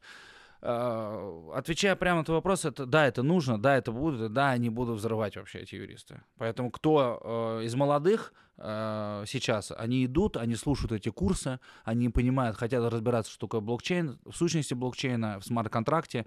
Э, пока это не отображается где-то на практике сильно, но ничего, надо подождать пару, там, пять лет, и будет вообще в юридической сфере, в правом вот э, бизнесе э, компании юридические будут э, те, которые будут уметь и понимать, как это делается. Чтобы попасть на консультацию, надо бы сначала купить NFT-шку, застейкать ее, понял, и получить. Хотя бы просто знать, что это. Ну, хотя бы расскажи. Типа, хотите проконсультироваться, да, там, расскажи, что такое NFT и стейкать. А, проскочили чуть-чуть вопросик. Ну, мы, думаю, там логическую цепочку выстроим. А, касательно блокировок карт.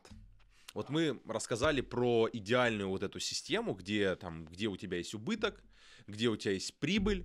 Но все это мы рассказали в контексте, вот я просто выстраиваю эту цепочку, где ты, э, имея карты, э, деньги на карте, э, на своем счету, получается, отправляешь, то есть покупаешь крипту через P2P Binance, через свой верифицированный аккаунт. Это очень важно дальше проводишь какие-то действия, и также через P2P, например, там продаешь э, крипту, и тебе там на Тинькофф или на Сбербанк при, а, при, приходит фиат. Смотри, я просто сейчас вот разделить хочу. А, вот про блокировку карт, а, доказывание того, что типа это там как бы это честно заработанные деньги. Это все работает в контексте вот такого пути. Э, мы не говорим про обменник из Москва-Сити и там Metamask. Это вообще все, это просто крест и там без вариантов, да? Да, абсолютно верно. А, анонимность плюс нал вообще беда в плане доказывания чего-то. А, и, кстати, здесь хочу сказать, что а, когда мы доказываем чистоту банку или э, работаем с блокировками, кто-то э, это начинает ассоциировать с налогами, но я на этом этапе бы лучше бы разделил эти две сущности и налоги бы оставил налогами, занимайтесь там, разберитесь, и взаимодействие с банком — это взаимодействие с банком при блокировке. Что хочет э, получить банк, Э, который заблокировал вам ту или иную транзакцию или там э, лишил вас доступа к э, вашему счету дистанционного, да, он хочет удостовериться в том, что в ваших действиях есть экономический смысл что вы не какой-то там ерундой занимаетесь. И ваши действия являются абсолютно законными. Вот две вещи, которые он э, э, пытается выяснить банк. Опять же, никаких новых законов для этого писать не надо. У нас есть 115 федеральный закон, который направлен на противодействие отмыванию денежных средств. Россия, кстати, входит в ФАТФ о котором я уже тоже упоминал. Да, они, может, они могут не все рекомендации ФАТ, принимать, но тем не менее Минфин в своих э, рассуждениях, когда писал э, концепцию по регулированию и правовому статусу цифровой валюты в России, ссылался на ФАТ в том числе. Так что он учитывается так или иначе, и рекомендации ФАТ тоже учитываются.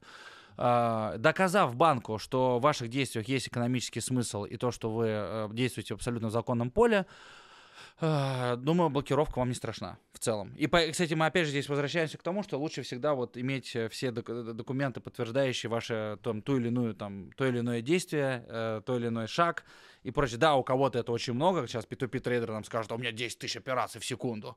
И вот, что мне делать? Ну, что делать? Ну, 10 тысяч, значит, документов собираешь, что я могу сказать. Иначе блокируешь. Блокировка банка равно черный список. Из него очень тяжело вылезти потом. В конкретном банке. Вообще. Вообще.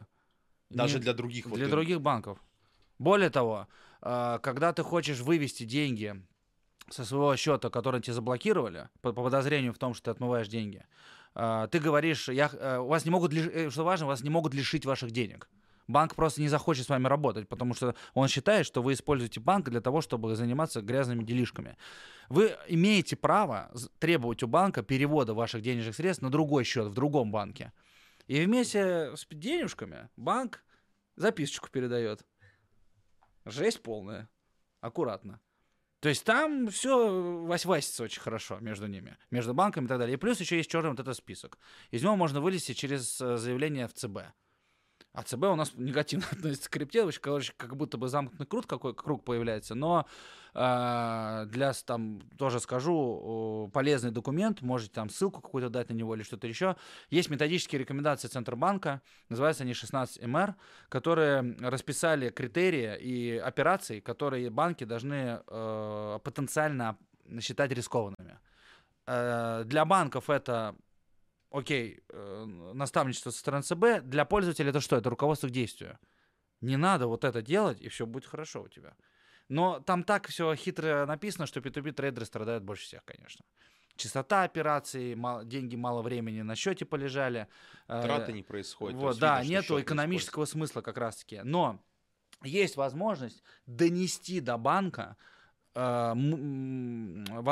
донести до банка э, факт того, что ты действительно занимаешься P2P торговлей.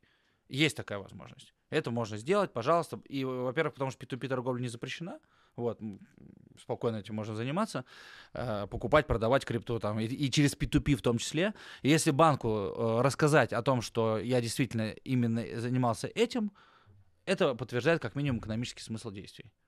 Еще круто, если вы куда-то крипту в другое место отправляете. То есть не только этим занимаетесь. У тебя ну, какие-то там, поступления, списания еще какие-то есть. Тоже неплохо было бы показать. А, продолжая разговор по поводу блокировок карт. А, P2P трейдер меня как ритейл-инвестор не интересует. Это некий посредник, то есть это там человек, который там зарабатывает на обменах. Меня интересует, а, интересую я сам. Давай рассматривать в контексте Binance. Вот любой биржи, где есть P2P программа, вот это, где они там сами не берут риски, ну просто предоставляют площадку.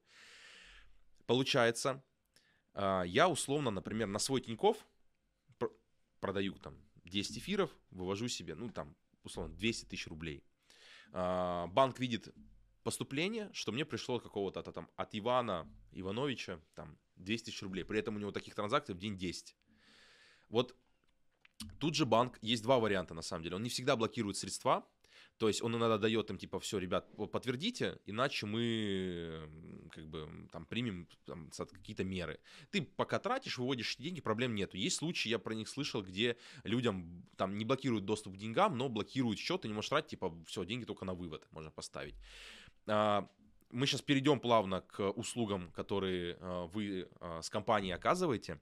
Но вот чисто технически, как должен и с кем а, вести диалог обычный пользователь? Вот если чел дотошный, он там разбирается, может потянуть документацию, там все, все, все там э, скриншоты, документы, он должен писать в поддержку банка, он должен идти какой-то соответствующий орган. Как выстраивать диалог?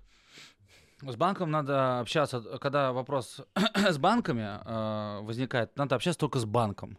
И есть э, различные способы общения, дик- надиктованные именно банками. В Тинькофф ты никуда не придешь, у тебя только возможность чат. Например, Райфайзен э, заставляет приехать в офис лично, написать заявление, объяснение, что делаем, вообще зачем, куда, рассказываем.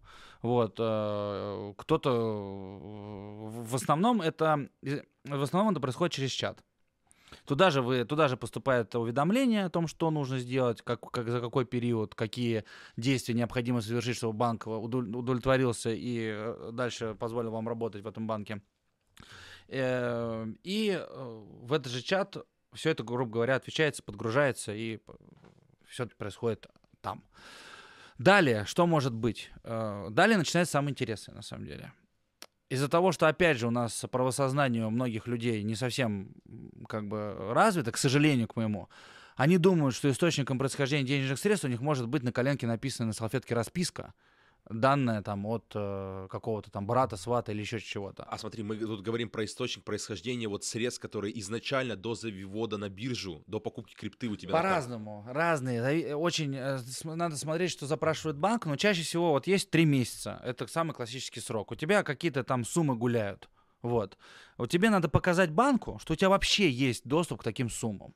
Вот, либо ты зарабатываешь это на работе, трудишься там на шахте, и либо ты э, продал машину, у тебя там есть 10 миллионов рублей, и ты вот, а у тебя там оборот вот этих за три месяца, там, ну, миллиона два. Понятно, что те 10 это с лихвой это покроют. А, ты взял кредит. Многие, кстати, вот P2P э, трейдеры, они для обеспечения своей собственной ликвидности берут кредит, пуляют туда все эти кредитованные деньги и на них начинают крутить, вертеть, зарабатывать. Например, есть действительно... И это является... Да, да, да. Это все, все я говорю, это то, что может применяться. А кто-то э, думает, что э, написанная от руки вот так расписка, без, даже без паспортных данных взаимодавца и своих, я такой-то, э, Петр, там, Иван Иван Петру Петровичу дал миллион баксов. Точка. Кроя слепили. И вот это отправляется в банк. Да все, ну это все, это похороны сразу. То есть это, тут вообще шансов никаких нет. Что бы вы потом не отправили, каких вы крутых бы юристов бы не наняли, вот на этом этапе взаимодействия с банком, все, банк вас не, ничего с вами уже не сделает. Все там сразу понятно. Там ребята сидят заточенные на конкретные действия. Если вы попадаете под уведомление, э, у них э, задача очень а, алгометричная. Все, ну, как скрипт.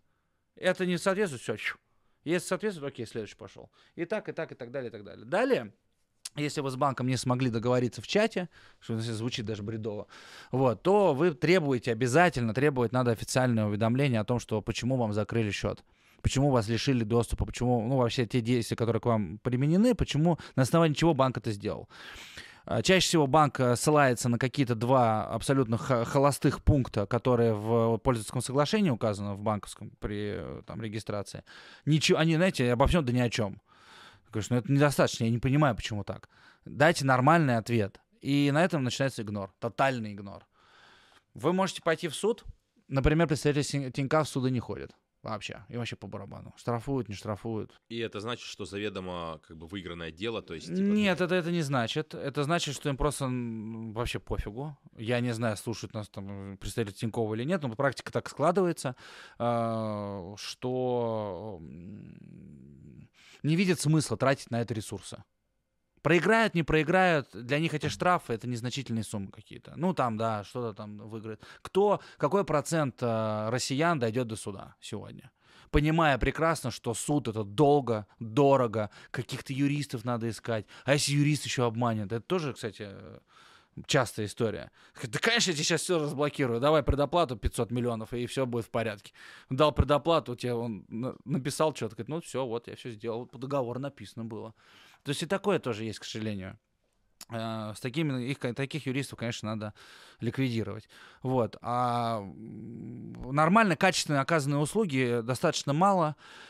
Э, люди боятся этого, вот, и говорят, да, ну, лучше я уйду просто. И, видимо, Тиньков это понимает. Например, Сбер, кстати, тоже, я думаю, это понимает. Я судился со Сбером, это, это, это непросто. Ну, правда. Это не просто административный ресурс Сбера, это просто какая-то колоссальная штука. Вот. И в моменте ты просто чувствуешь, что, ну, блин, ну, как бы... Что делать-то вообще?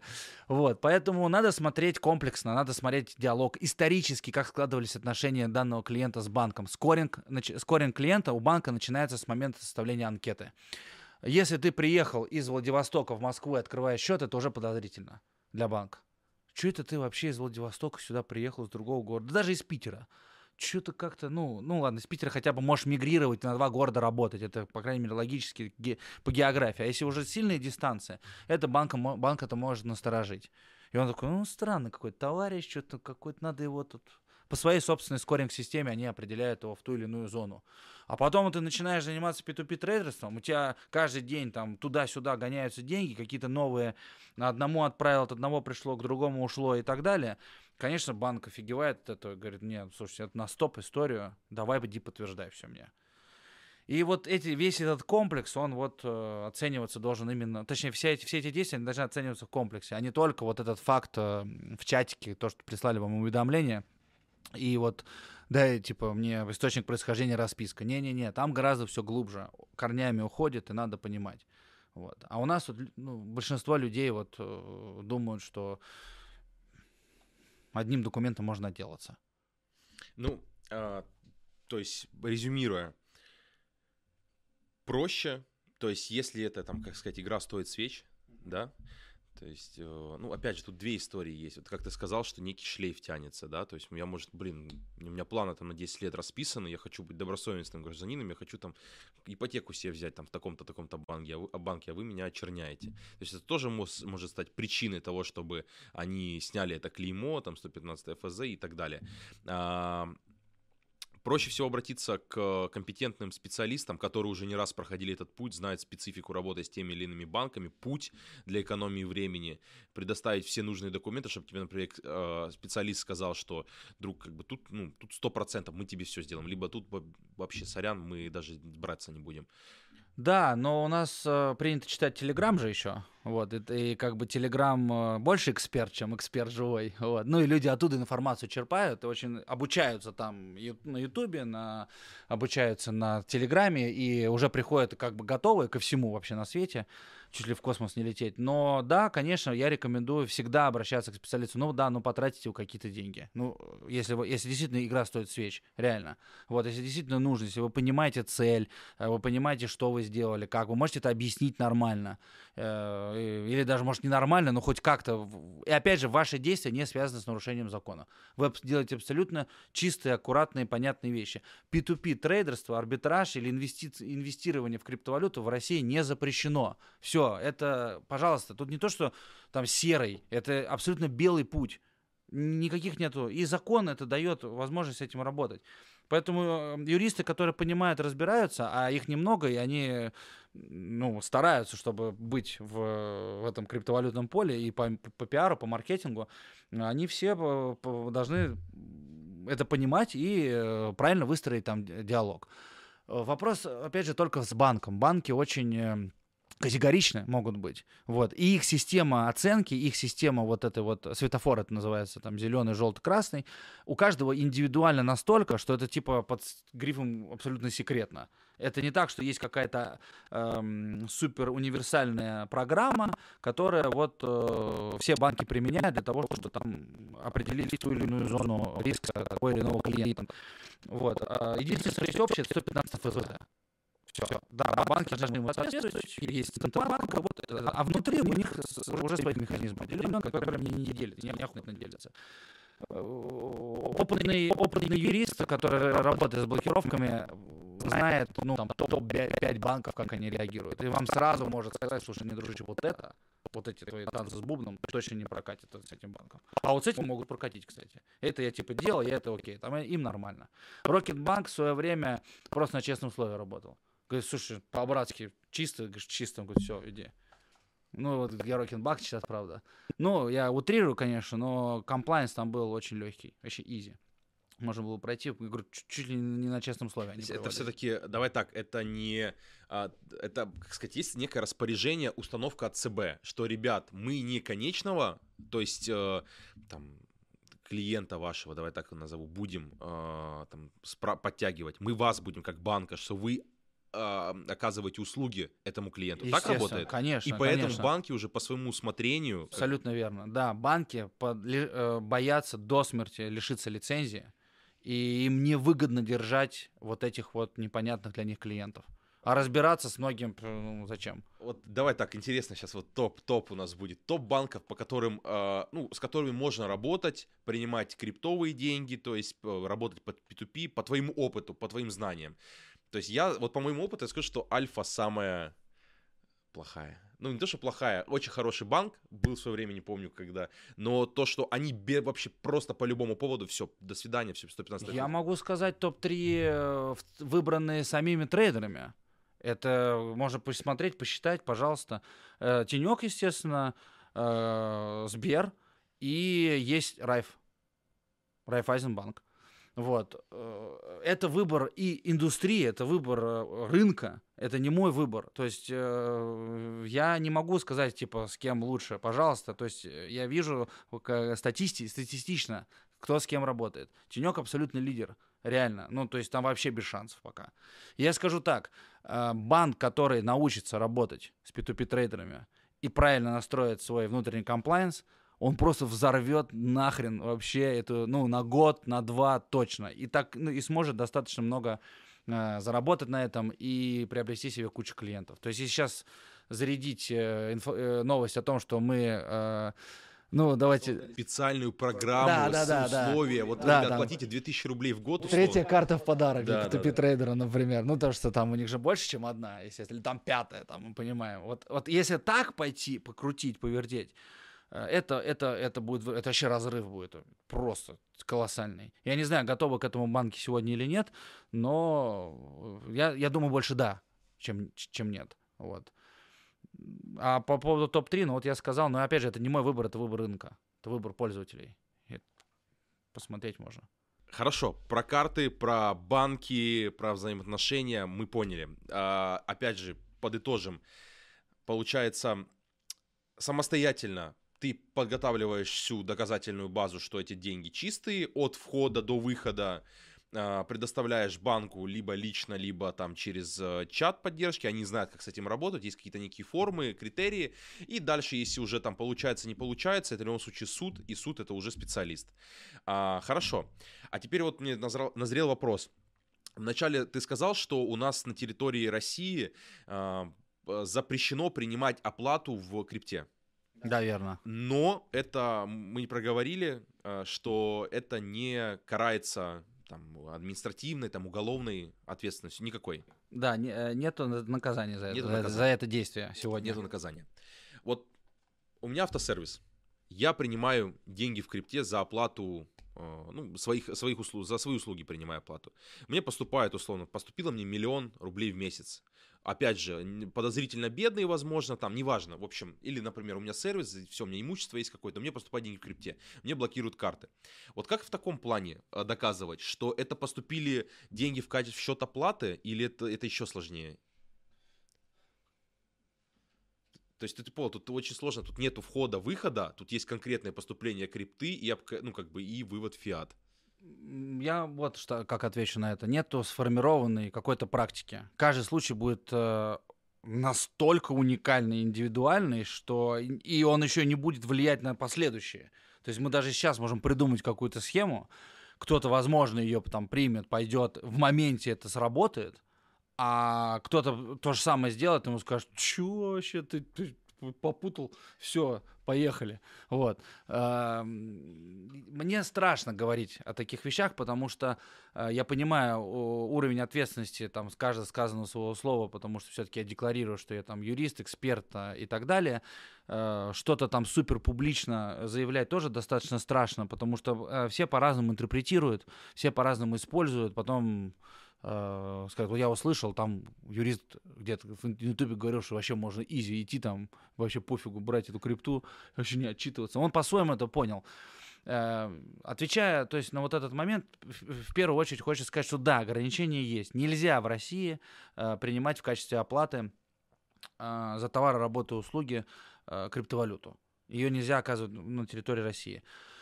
Э, Соответственно, как она может быть по- вам откуда? Давайте разберем варианты, да, как, как она может вообще поступить иным способом. А, Вы могли поменяться с кем-то криптой. То есть, допустим, USDT на битки, э, битки на эфиры, ну и там тудым, тудым, сюдым. Чистая мена. Пожалуйста, тоже можете делать. Вы можете это распоряжаться как хотите. Вы можете поучаствовать в airdropе. Вы можете застейкать. Вы можете намайнить, в конце концов, эту А, крипту. Как раз airdrop и стейкинг, майнинг, то есть криптовалюта, которая бесплатно получается, как бы капает на счет. Как с ней обращаться? Как условно выводить ее в белую? То есть Ну, просто точно так так же Декларировать, да. если, Да. а когда в Да. кэш уже... Ну, ну да, то есть у вас там airdrop нулась крипта какая-то или там э, часть настейкали, вот, ну, в под процент под какой-то. Э, вот эту часть, которую настейкали, у нее нет расходов никаких, вот, она просто 100% э, доход получается. По факту так и есть, на самом деле, это чистая, чистая правда.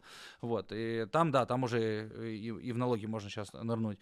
Э, Вам э, могли, кстати говоря, э, нету ограничения, связанные с тем, что вы можете какие-то обязательства закрыть, ну, а, передав крипту, например. Компенсировать свои обязательства перед э, Э, физи- Да, но физи- только это не должно быть в рамках, опять же, гражданско-правовых отношений, именно сделки с, э, на оказание услуги или что-то либо еще, займы, э, например. Вот, я не знаю, там есть недавний кейс был, уже второй, э, в основной капитал крипту внесли, вошку. Вот, например, так это можно использовать. То есть, смотрите, на самом деле куча вариантов э, образуется. а нам ограничили только что-то продать за крипту. Ну, блин, это не, не этим не, не ограничиваются все гражданские правовые отношения, которые существуют сегодня. И там, если подумать или как-то либо еще просто знать, что нельзя делать вот это, да, наказания за это нету. Но если это нельзя, то нигде не применить невозможно будет. Наказание может быть и, и как бы такового в виде штрафа нет, но наказание будет в том, что ты не можешь это применить, этот факт. То есть тебя спросят, типа, откуда? А Ты э, не бей, не ме. Вот, поэтому лучше иметь какую-то определенную там обосновательный этот момент, связанный с тем, то, что откуда она у тебя была. И вот мы там сейчас э, проговорили несколько вариантов. Вот, то есть просто кто-то мне перевел там, у меня такие с ним взаимоотношения сложились с этим человеком, вот он мне там, не знаю, в долг дал эту крипту, там еще что-то там и так далее, ну, не знаю, как вариант, как один из вариантов. Либо э, airdrop, стейкинг, там, майнинг, тоже, это вообще классика, абсолютно. Вопросов нет. Мы сейчас перейдем а, плавно к теме м, взаимодействия, так сказать, юридических лиц. Я не знаю, насколько эта тема обширна или нет, но она как бы есть. То есть есть некий субъект, там, в виде юридического лица на территории России, и как он взаим- может взаимодействовать с криптой или вообще не может.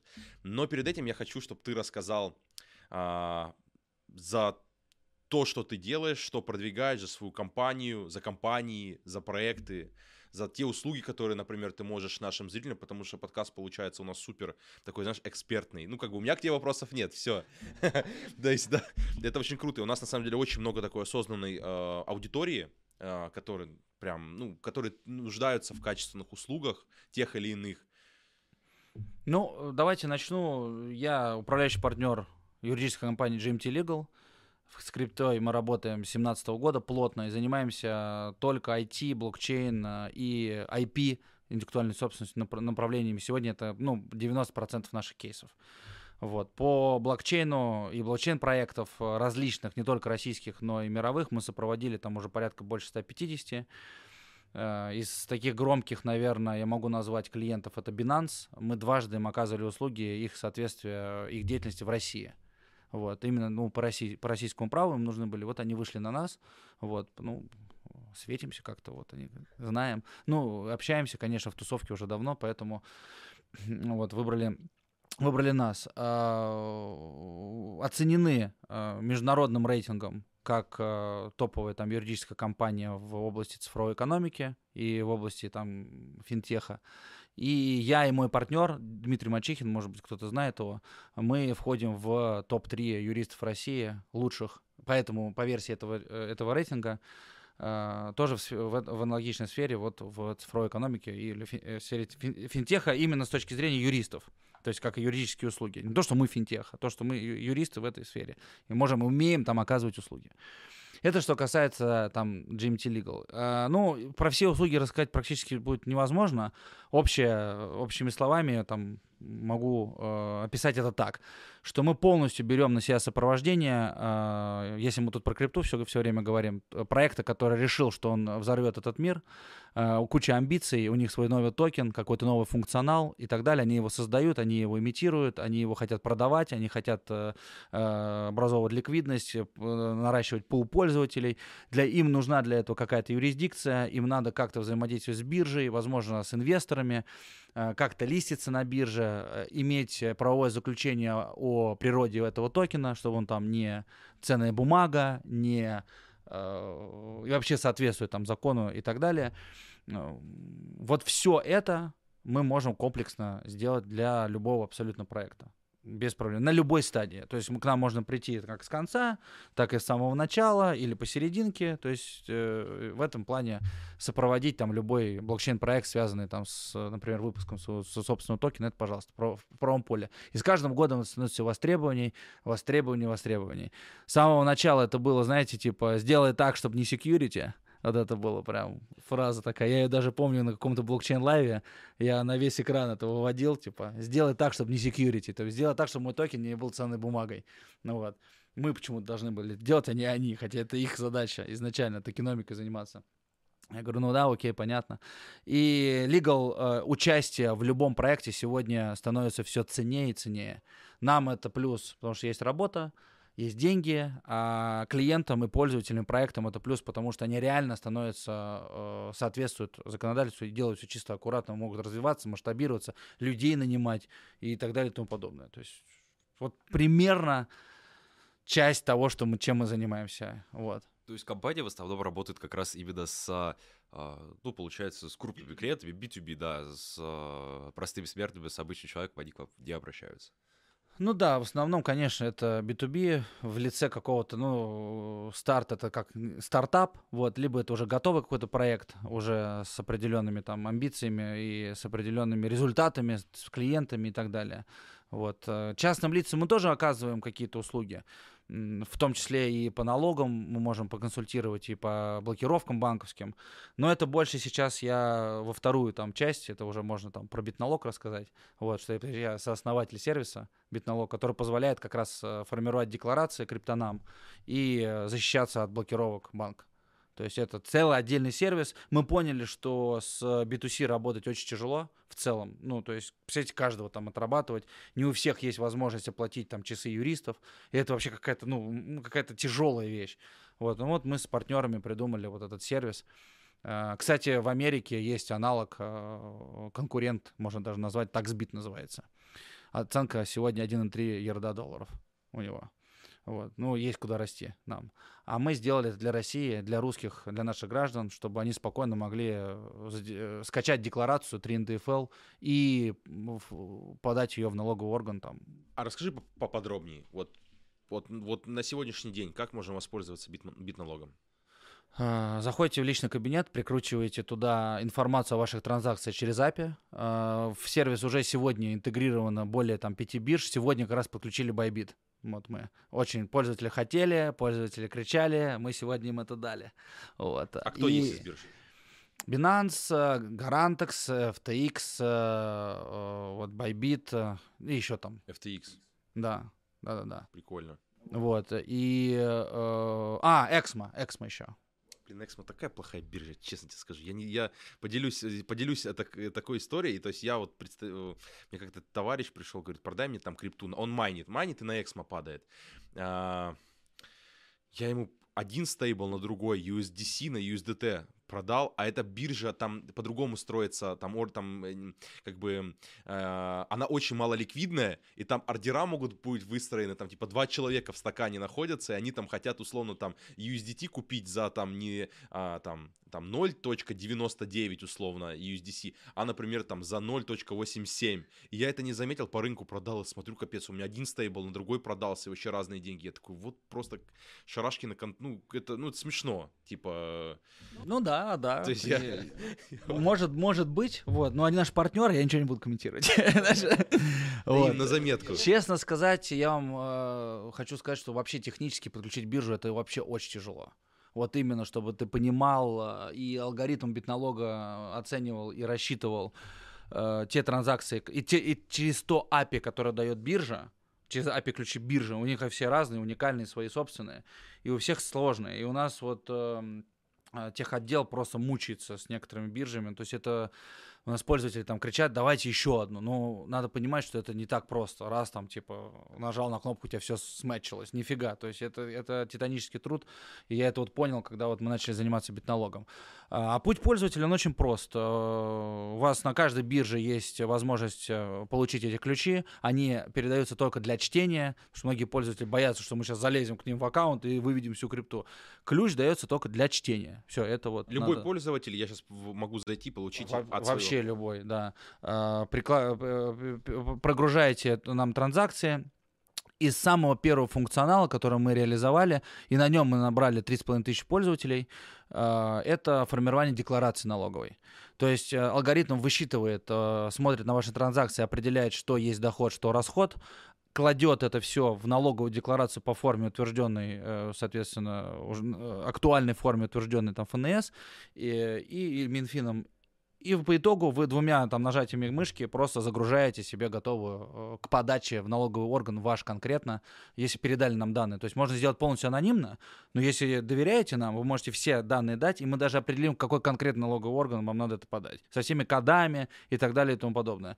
Э, Вам достаточно будет просто скачать в виде PDF, либо в формате, который э, может быть применен в личном кабинете налогоплательщика, если онлайн хотите подавать, и просто зарядить.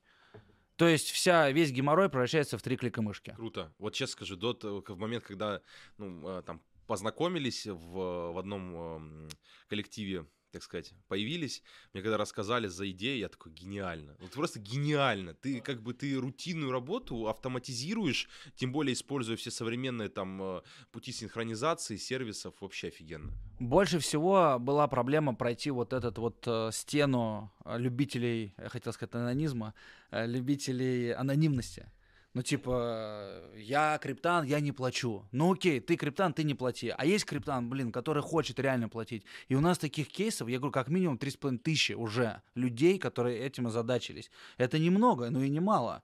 Вот, казалось бы, что буквально пару лет назад ноль было, а сейчас уже столько. И они растут постоянно с э, геометрической прогрессией.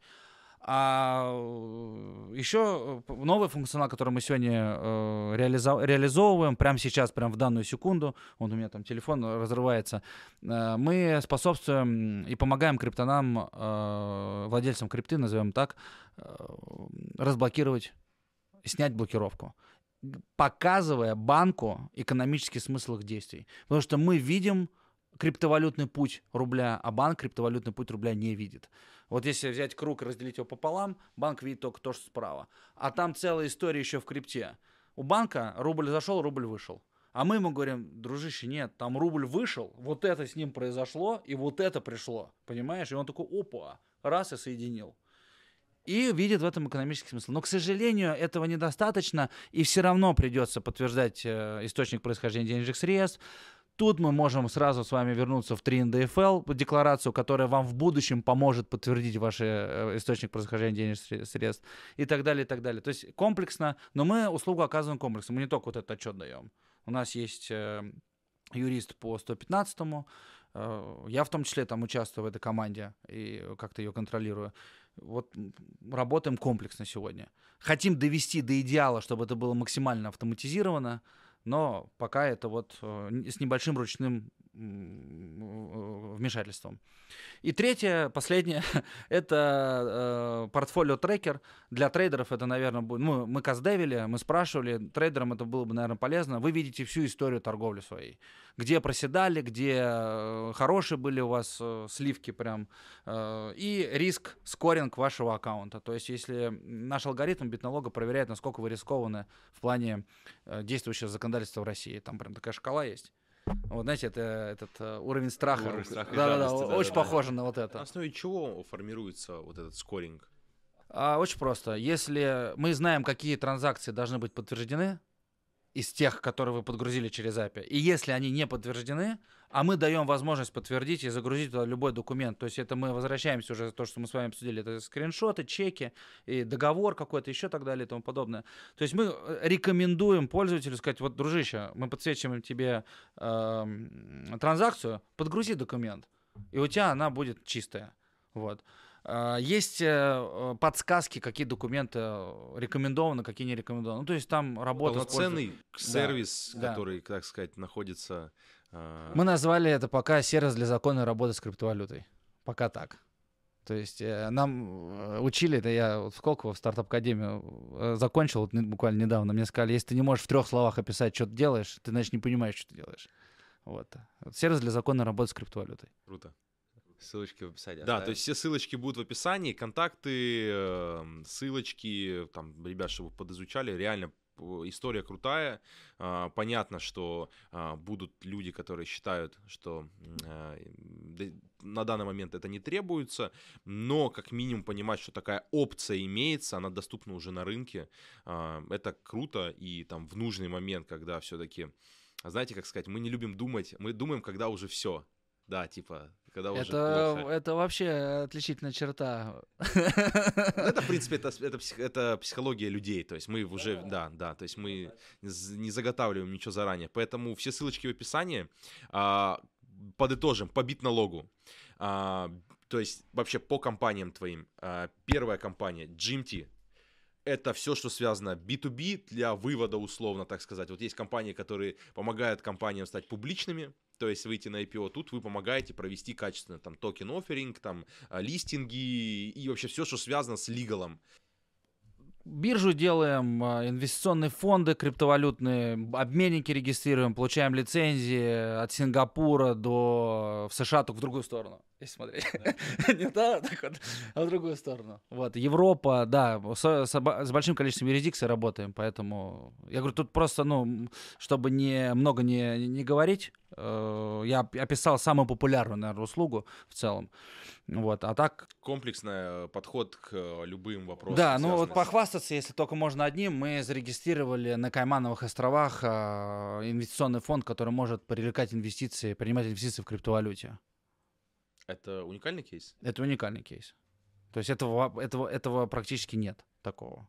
Вот. Это долгие, два года мы почти это делали. Не потому, что тупит там кто-то или что-то, это действительно тяжело.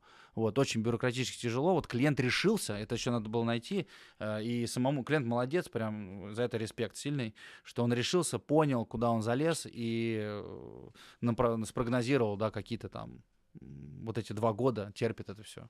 А, хорошо. П- Получается, э, по все, что связано с компаниями, понятно. Был кейс Binance, то есть, короче, ну, типа, супер, супер все серьезно. Касательно ритейл обычных чуваков, это бит-налог, автоматический сервис, который помогает платить налоги там по формату подписки. В общем, это сервис, который, э, он автоматизированный, есть, наверное, апка, ну, веб-сайт. Эп еще нету, э, подождите, не так это все быстро, достаточно тоже трудоемкий процесс. У нас веб-версия только сегодня через личный кабинет.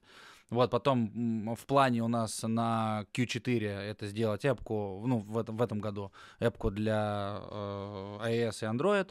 Вот, и, и, и э, я немножко подкорректирую, мы не сервис для оплаты налога, мы сервис, э, ну, точнее, не- не с помощью которого можно налог оплатить. Налоги всегда пользователь оплачивает самостоятельно. Это мы за него ничего не платим.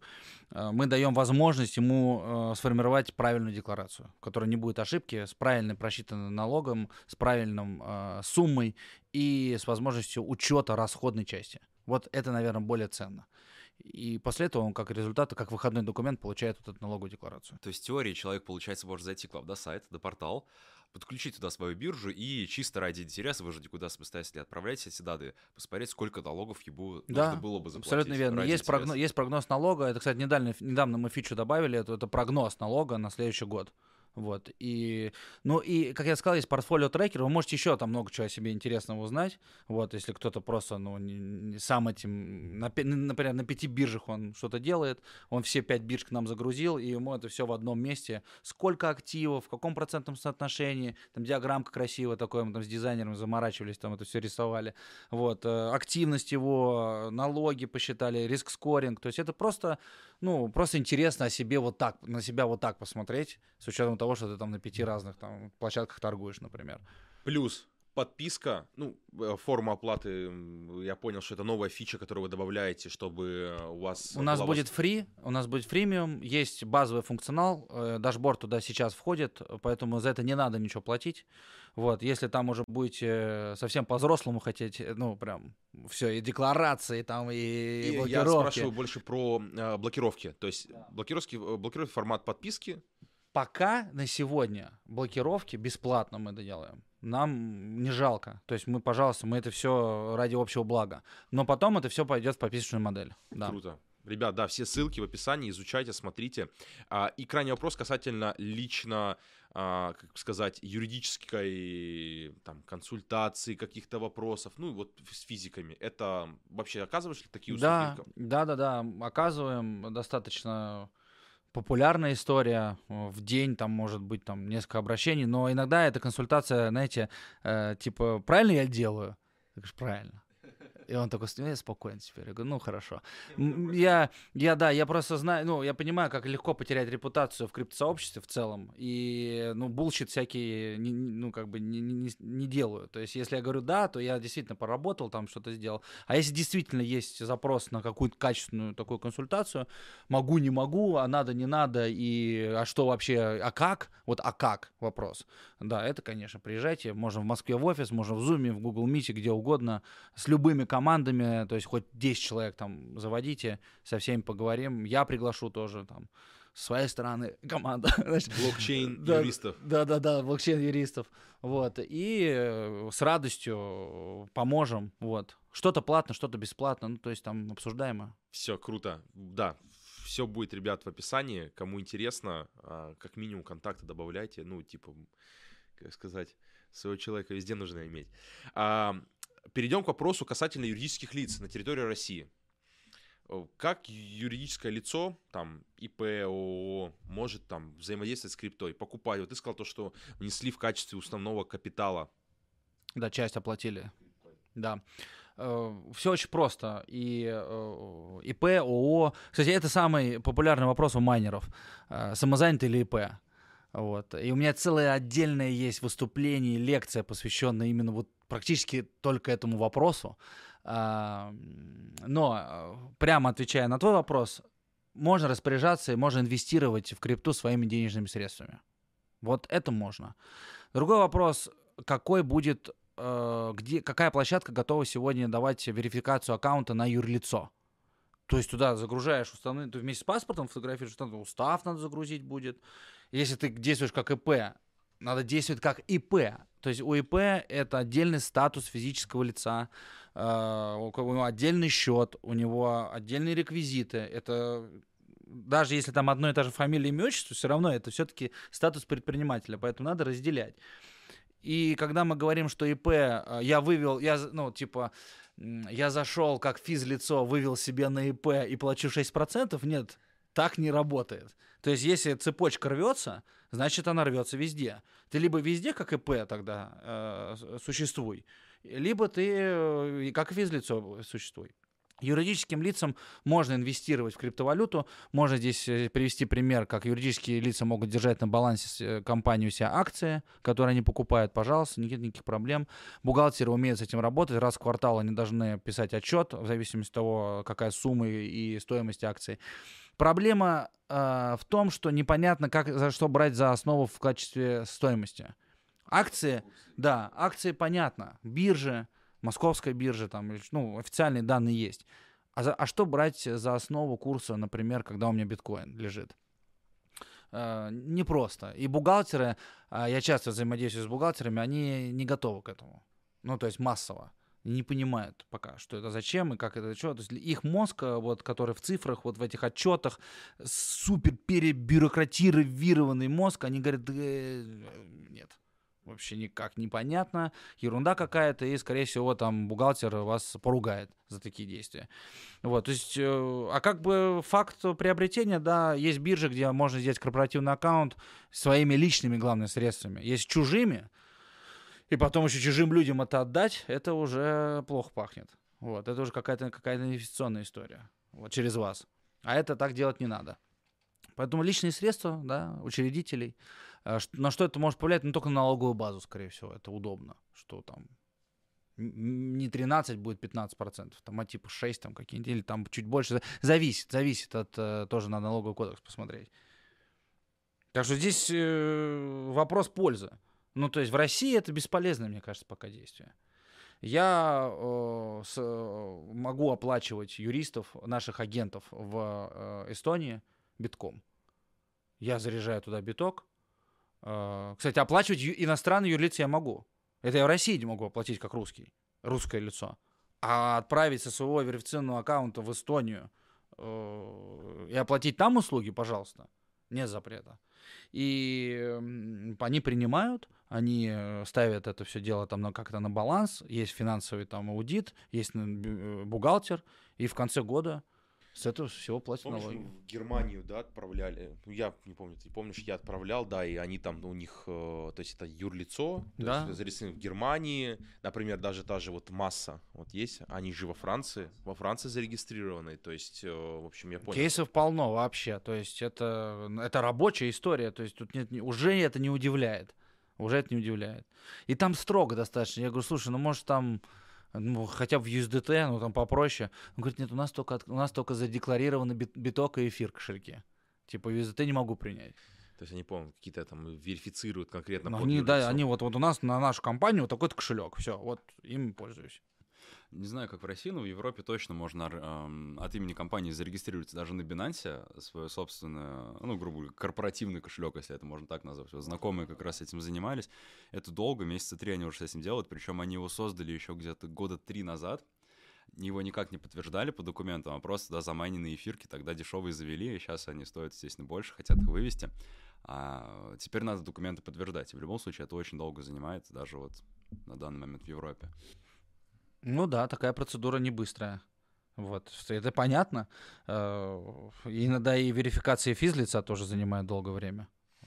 А касательно, вот раз мы зашли про юрисдикции, а, вот по твоему опыту, какая самая комфортная юрисдикция для а, открытия, так сказать, эм, там, организации, которая будет взаимодействовать с криптой? Биржа? Абсолютно любая, где есть э, на уровне регулирования понимание, что такое крипта, и э, возможность выстраивать на этом предпринимательскую деятельность. Это Прибалтика, как ни странно, Латвия, Литва, Эстония. А Это Финляндия, если туда по севернее идти. Это Мальта, это Швейцария, это Португалия сейчас набирает обороты достаточно си- такие. Вообще Европа ждет унификация законодательства, связанная с... э, Они вообще любят унифицировать все в одно там что-то. И вот они хотят уже все как-то... Я уже давно что-то про это не говорил, забыл. И, потому что на повестке даже нигде нет. Вот есть такая штука, называется Regulation. Это как раз-таки закон- э, общее для всего Евро- Европейского Союза законодательство, которое будет регулировать все страны Европейского Союза одинаково в плане отношения и к правовому статусу крипты в этих странах. То есть не каждая страна отдельно будет что-то там по-своему, а все будет одинаково, и отношение будет одно. И все страны, кто входит в Евросоюз, они все будут, соответственно, это делать. США, ну, там тяжело. В целом. В целом вообще тяжело. Ну, Делавэр просто распиаренный э, штат э, для IT, для IT каких-то историй, в том числе для крипты. Да, популярный самый штат в Делавере, мы там регистрировали, да и сейчас, в принципе, можем тоже там зарегистрировать, кому надо. Вот, там местные э, номинальные сервисы есть, поэтому, пожалуйста. Эм, Эми- Эмираты, но хают. Э, Ругаются, у меня много там клиентов уехали в Эмираты, я с ними периодически созваниваюсь. Говорю, как дела? Он говорит, задолбали. Задолбали, все обещают, какие-то эти лицензии, что-то там это, что-то то, все дорого, и, в общем, э, и ничего не изменилось. Я вот, вот год назад уехал, вот за этот год ничего у него там и не поменялось. Он уехал вот на, на, на вот этой вот движухе, вот этой вот, Хайпа, знаете, хайпа, да-да-да, все перекомпании, все до- Кукоин, офиса все открывают. В Дубайск надо всем валить. И вот э, на какой-то такой движухе он тоже туда поехал. А, и в итоге он говорит, ничего не поменялось. Вот ничего не изменилось. Просто год тут непонятно чем занимались. Э, Не очень. Э, Син- Сингапур, я не помню, сказал или нет. И э, Япония была там какое-то время, занимала какую-то позицию тоже в этом плане. Ну, много на самом деле. Много где можно разворачиваться. Лучший какой-то нету. Лучший. Кайманы, Сейшелы, BVI, вот это ну, все. это уже, как сказать, это... на- Ну, так или иначе, там все равно. Вот Сейшелы были такими, черт пойми чего. Очень там любили token sale проводить, потому что вообще, ну, потому что на Сейшелах не понимали, что это такое. Очень круто проводить то, что не понимаешь, что там. И, и как бы схемка была очень простая всегда. На Сейшелах продаю, а операционка у меня в какой-нибудь крутой юрисдикции, типа там Люксембурга какого-нибудь или что-то типа еще. А Сейшелы так, как этот какой-то черт, по- помойка, где я солью все эти токены, и мне там, грубо говоря, за это ничего не будет. Такие были схемы, так работали. Вот. Но Сейшелы э, последнее время э, проработали там закон и что-то выкатили. Так просто там уже это не сделать. Ну и потом все равно это, если расследование идет, все это сводится. Что вот эта люксембургскую компанию начинается цитировать, все равно же это все понятно и видно.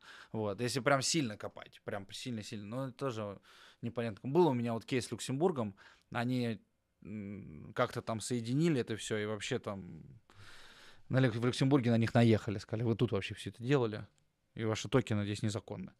Вот. Из Германии были кейсы, ну, много чего было. Скажи, пожалуйста, вот ты упомянул, что ну, есть там одна- один такой, как сказать, а, фактор риска у криптокомпаний, а, NFT, там, токенов, это попасть под security, то есть стать ценной бумагой. Вот можешь, так, как сказать, понятно ответить на этот вопрос, что является ценной бумагой, как, классифици... как класс- пытаются классифицировать NFT-шки ценными бумагами? Я слышал, что NFT, которые несут пассивный доход. Да. Как к токенам это могут классифицировать? Чтобы, например, э, какая-то потенциально интересная история а, для ритейл-инвестора, который не разбирается, впоследствии не оказалась скамом, потому что проект признают э, э, security, и, естественно, как бы все bank run, все, все, все убегут из- от него. Везде, где ты обещаешь прибыль какую-то от того, что держишь этот токен, вот примерно все это вот туда вот, вот приравнивается к этим ценным бумагам. Помимо роста самого токена, да? да, есть помимо роста самого токена. А стейкинг? Вот, это вопрос, это вопрос только в том, а, этот, этот, э, э, э, этим вопросом озадачивается весь мир. Вот по поводу того, является, например, BNB ценной бумагой сегодня или нет. Кто-то скажет да, является. По каким-то своим критериям действительно попадает. Э, Да, ты там принимаешь участие, ты, ты как будто долю в компании купил, по сути. Безграничное количество его там выпускали, ты купил, и, возможно, в моменте, в каком-то там э, зоне ты можешь приравнять это к ценной бумаге. Но вроде как без этого. Вроде как бы это утилитарный токен, которым я гашу транзакции в, в, в сети. Но тут супер сложный такой вопрос, потому что представьте, допустим, некоторые партнеры, они, э, проекты, они коллабятся с другими проектами. Условно, допустим, у тебя есть NFT-шка, пускай будет борт API Club, и потом вообще как бы якобы совсем сторонняя компания говорит, я тебе раздам airdrop, либо или в рамках этого airdrop ты будешь получать токены, но уже не от ребят, которые запустили эту NFT, а от нас. А мы как бы не имеем Да, отношения к первой публичные, все да. видно, они могут их спарсить, и вот у тебя будет список. Ну, мне кажется, это уже вопрос там... Тут смотрите, тут э, надо более сухо подходить э, к закону. Ну и вообще, это же вопрос э, не для э, явно э, аудитории, я имею в виду, что не для э, индустрии. Это вопрос для закона, потому что индустрии это все равно. Я хочу, чтобы мой токен там тебе кучу денег принес, я тебе это предлагаю. А потом приходит регулятор и говорит, так делать нельзя, потому что ты как будто, ну, э, это уже к ценным бумагам ближе. Это акции, облигации, это вот такая история.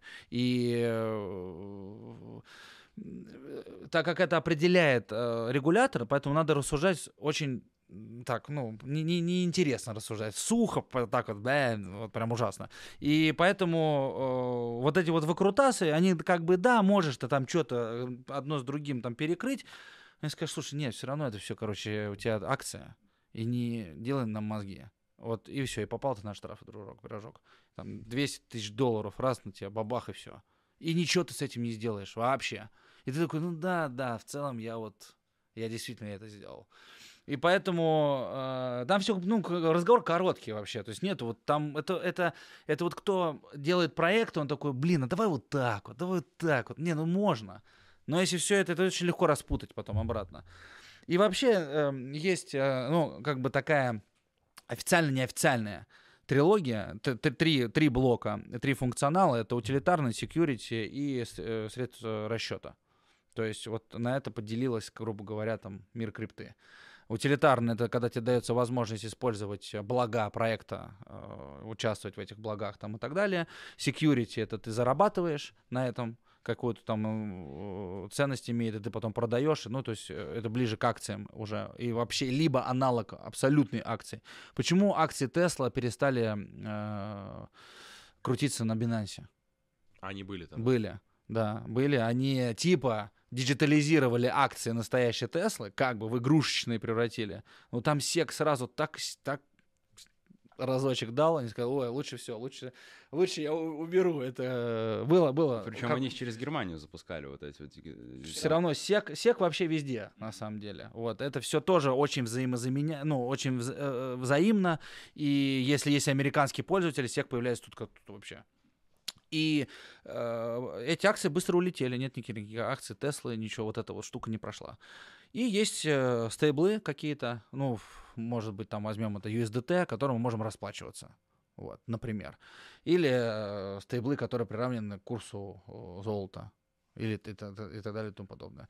То есть вот какие-то такие три градации, э, с этим тоже можно долго спорить, кто-то насчитывает больше, чем три, там чуть не 10, не 15, это уже такие тонкие вещи, вот, непонятно кому не нужны, но в целом вот три, пожалуйста, utility, security и э, pay, pay payable такие.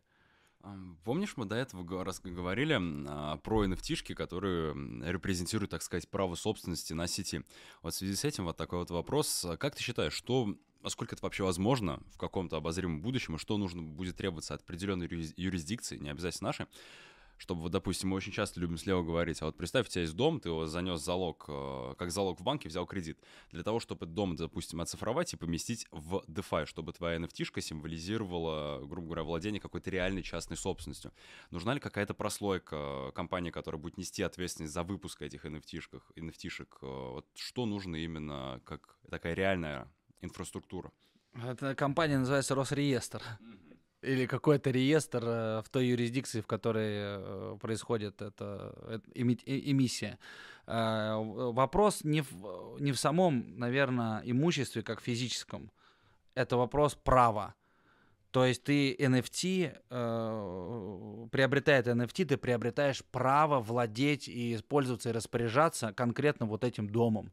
Вот что ты приобретаешь. А на самом деле неважно, то есть, ну, сколько там квадратов, сколько там, э, сколько там труб, там на нем дверей, окон и так далее. То есть ты получаешь э, через NFT именно это право. А регистрирует это право уже непосредственно регистратор, орган, который и отвечает, э, если он применяет и принимает факт существования NFT, то и его система реестра интегрирована с блокчейном, на котором это NFT может гулять, то, соответственно, э, сделка, ну, можно совершать сделки, и, и у тебя факт там передачи права будет факт передачи NFT. А NFT как свидетельство потому что он незаменяемый там и так далее, он конкретно вот приравнен, прикручен к конкретному там недвижимому имуществу.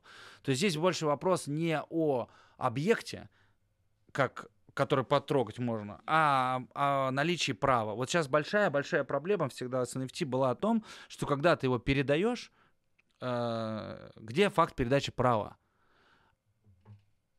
Он не проверяется в самом начале пути. То есть я создал какую-то картину. У, меня, у меня случай был очень смешной. Э, он говорит, слушай, э, ко мне обратился в Телеграм там э, старый клиент, он говорит, сделали точно такой же NFT, только цвет поменяли, картинку, и продают. Я говорю, ну и что ты хочешь? Он говорит, ну так это же обман. Я говорю, ну так это NFT, пожалуйста, никто не проверяет, я могу то же самое сделать. Он говорит, ты что, NFT это обман? Я говорю, да. Представь себе, NFT это обман.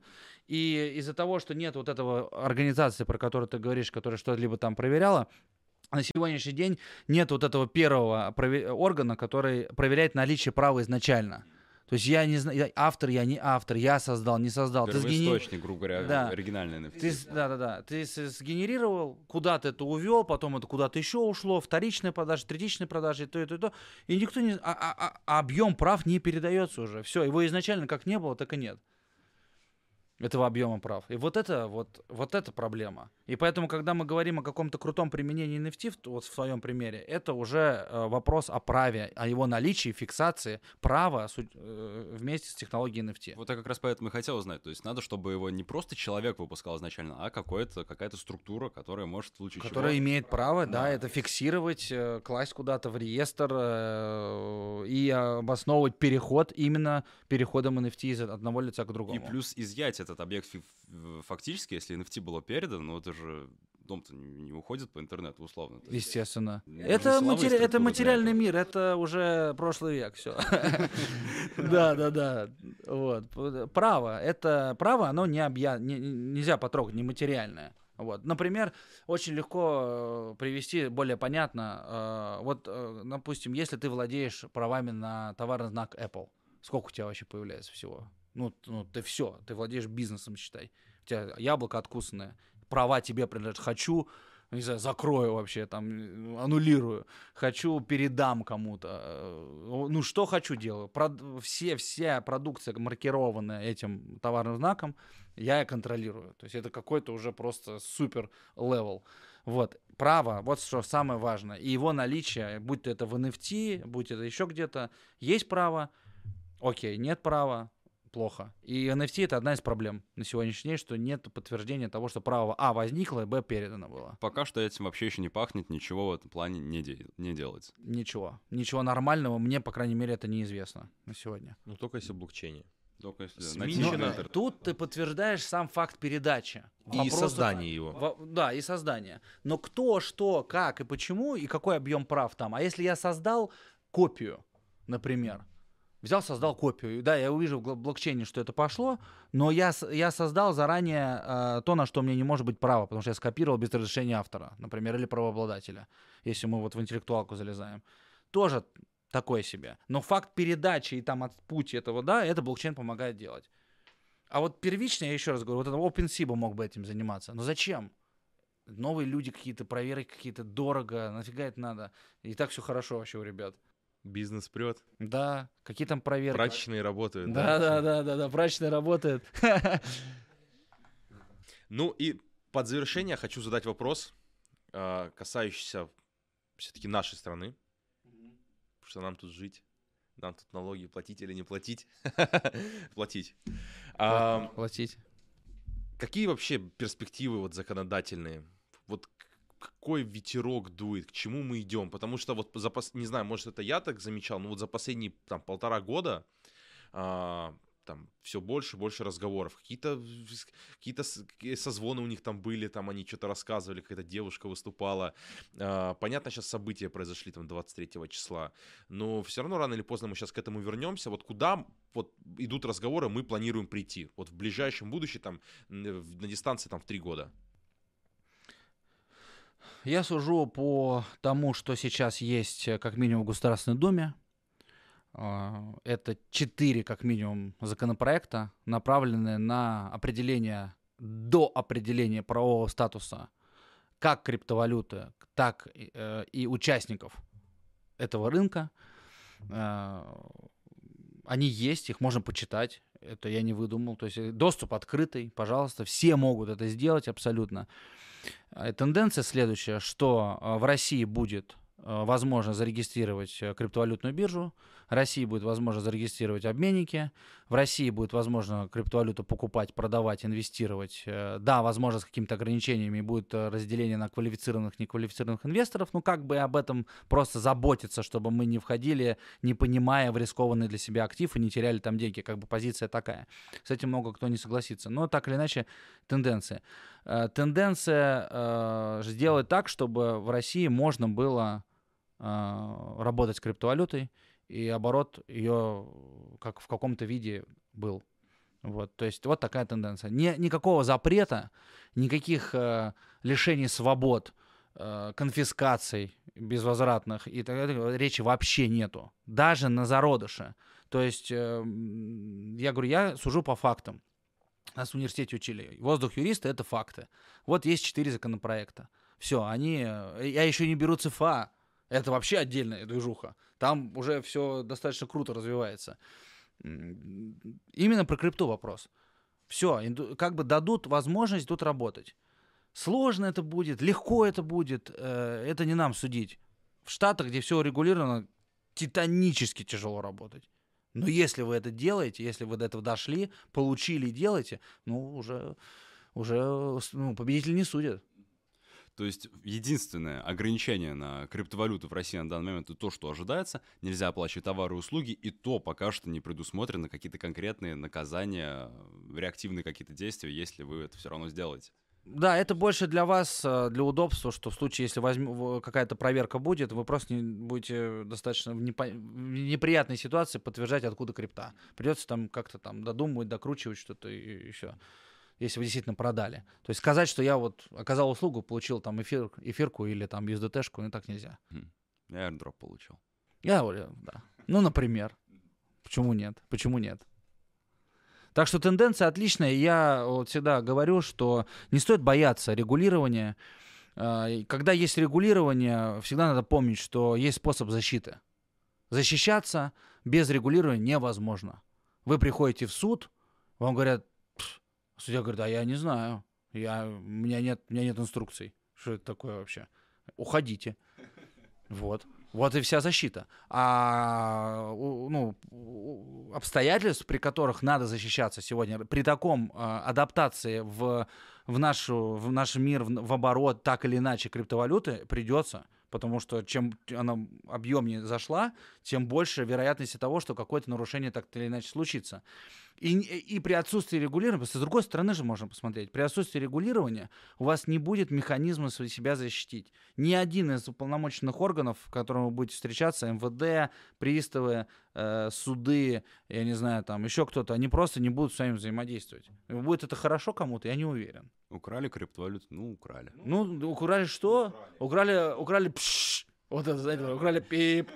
Непонятно, я не знаю, что это такое, нет в законе не написано. А так вы всегда придете, сами вы это сделаете, через юристов нанятых или еще. Открывается вот так вот кодекс, открывается закон и говорит, вот это украли, окей? Он говорит, окей. Вот механизм, как изъять обратно. Окей, окей, погнали. Плохо? Не, по-моему, круто. Круто. Круто. Вот. вот к этому и ведет, и все и идет. Ну, по традиции гостю футболочка. Мерч. Сейчас мы передавать руки не будем, не дотянемся. Ребят, мерч скоро, а может не скоро, не знаю. он крутой, мы сами носим. Спасибо, спасибо, ребят. Все, Классно, спасибо. очень приятно. Я думаю, еще встретимся и за ЦФА пообщаемся, когда вот, вот ближе к нему подойдем. Потому что им пугают, так скажу. Говорят, что ЦФА не друг. Ну, вообще, вот ЦФА это как раз-таки больше к security токенам. Это облигация, акция. Вот э, Норникель вообще кайфует этого ЦФА, там Потанин со своим этим э, Тамайзом э, Сбер, оператор стал ЦФА. И вот прямо сейчас, э, пока я с вами сидел, мне поступил запрос э, на комментарий статьи, связанной с, э, с ЦФА. Вот тоже. Там что-то сейчас. То ли какой-то первый выпустили, то ли еще что-то. Я еще так не успел почитать. Очень очень интересно. Круто. Все. Спасибо за огненный подкаст и, надеюсь, да, скорого. Да, спасибо вам. Всем пока. Пока, ребят.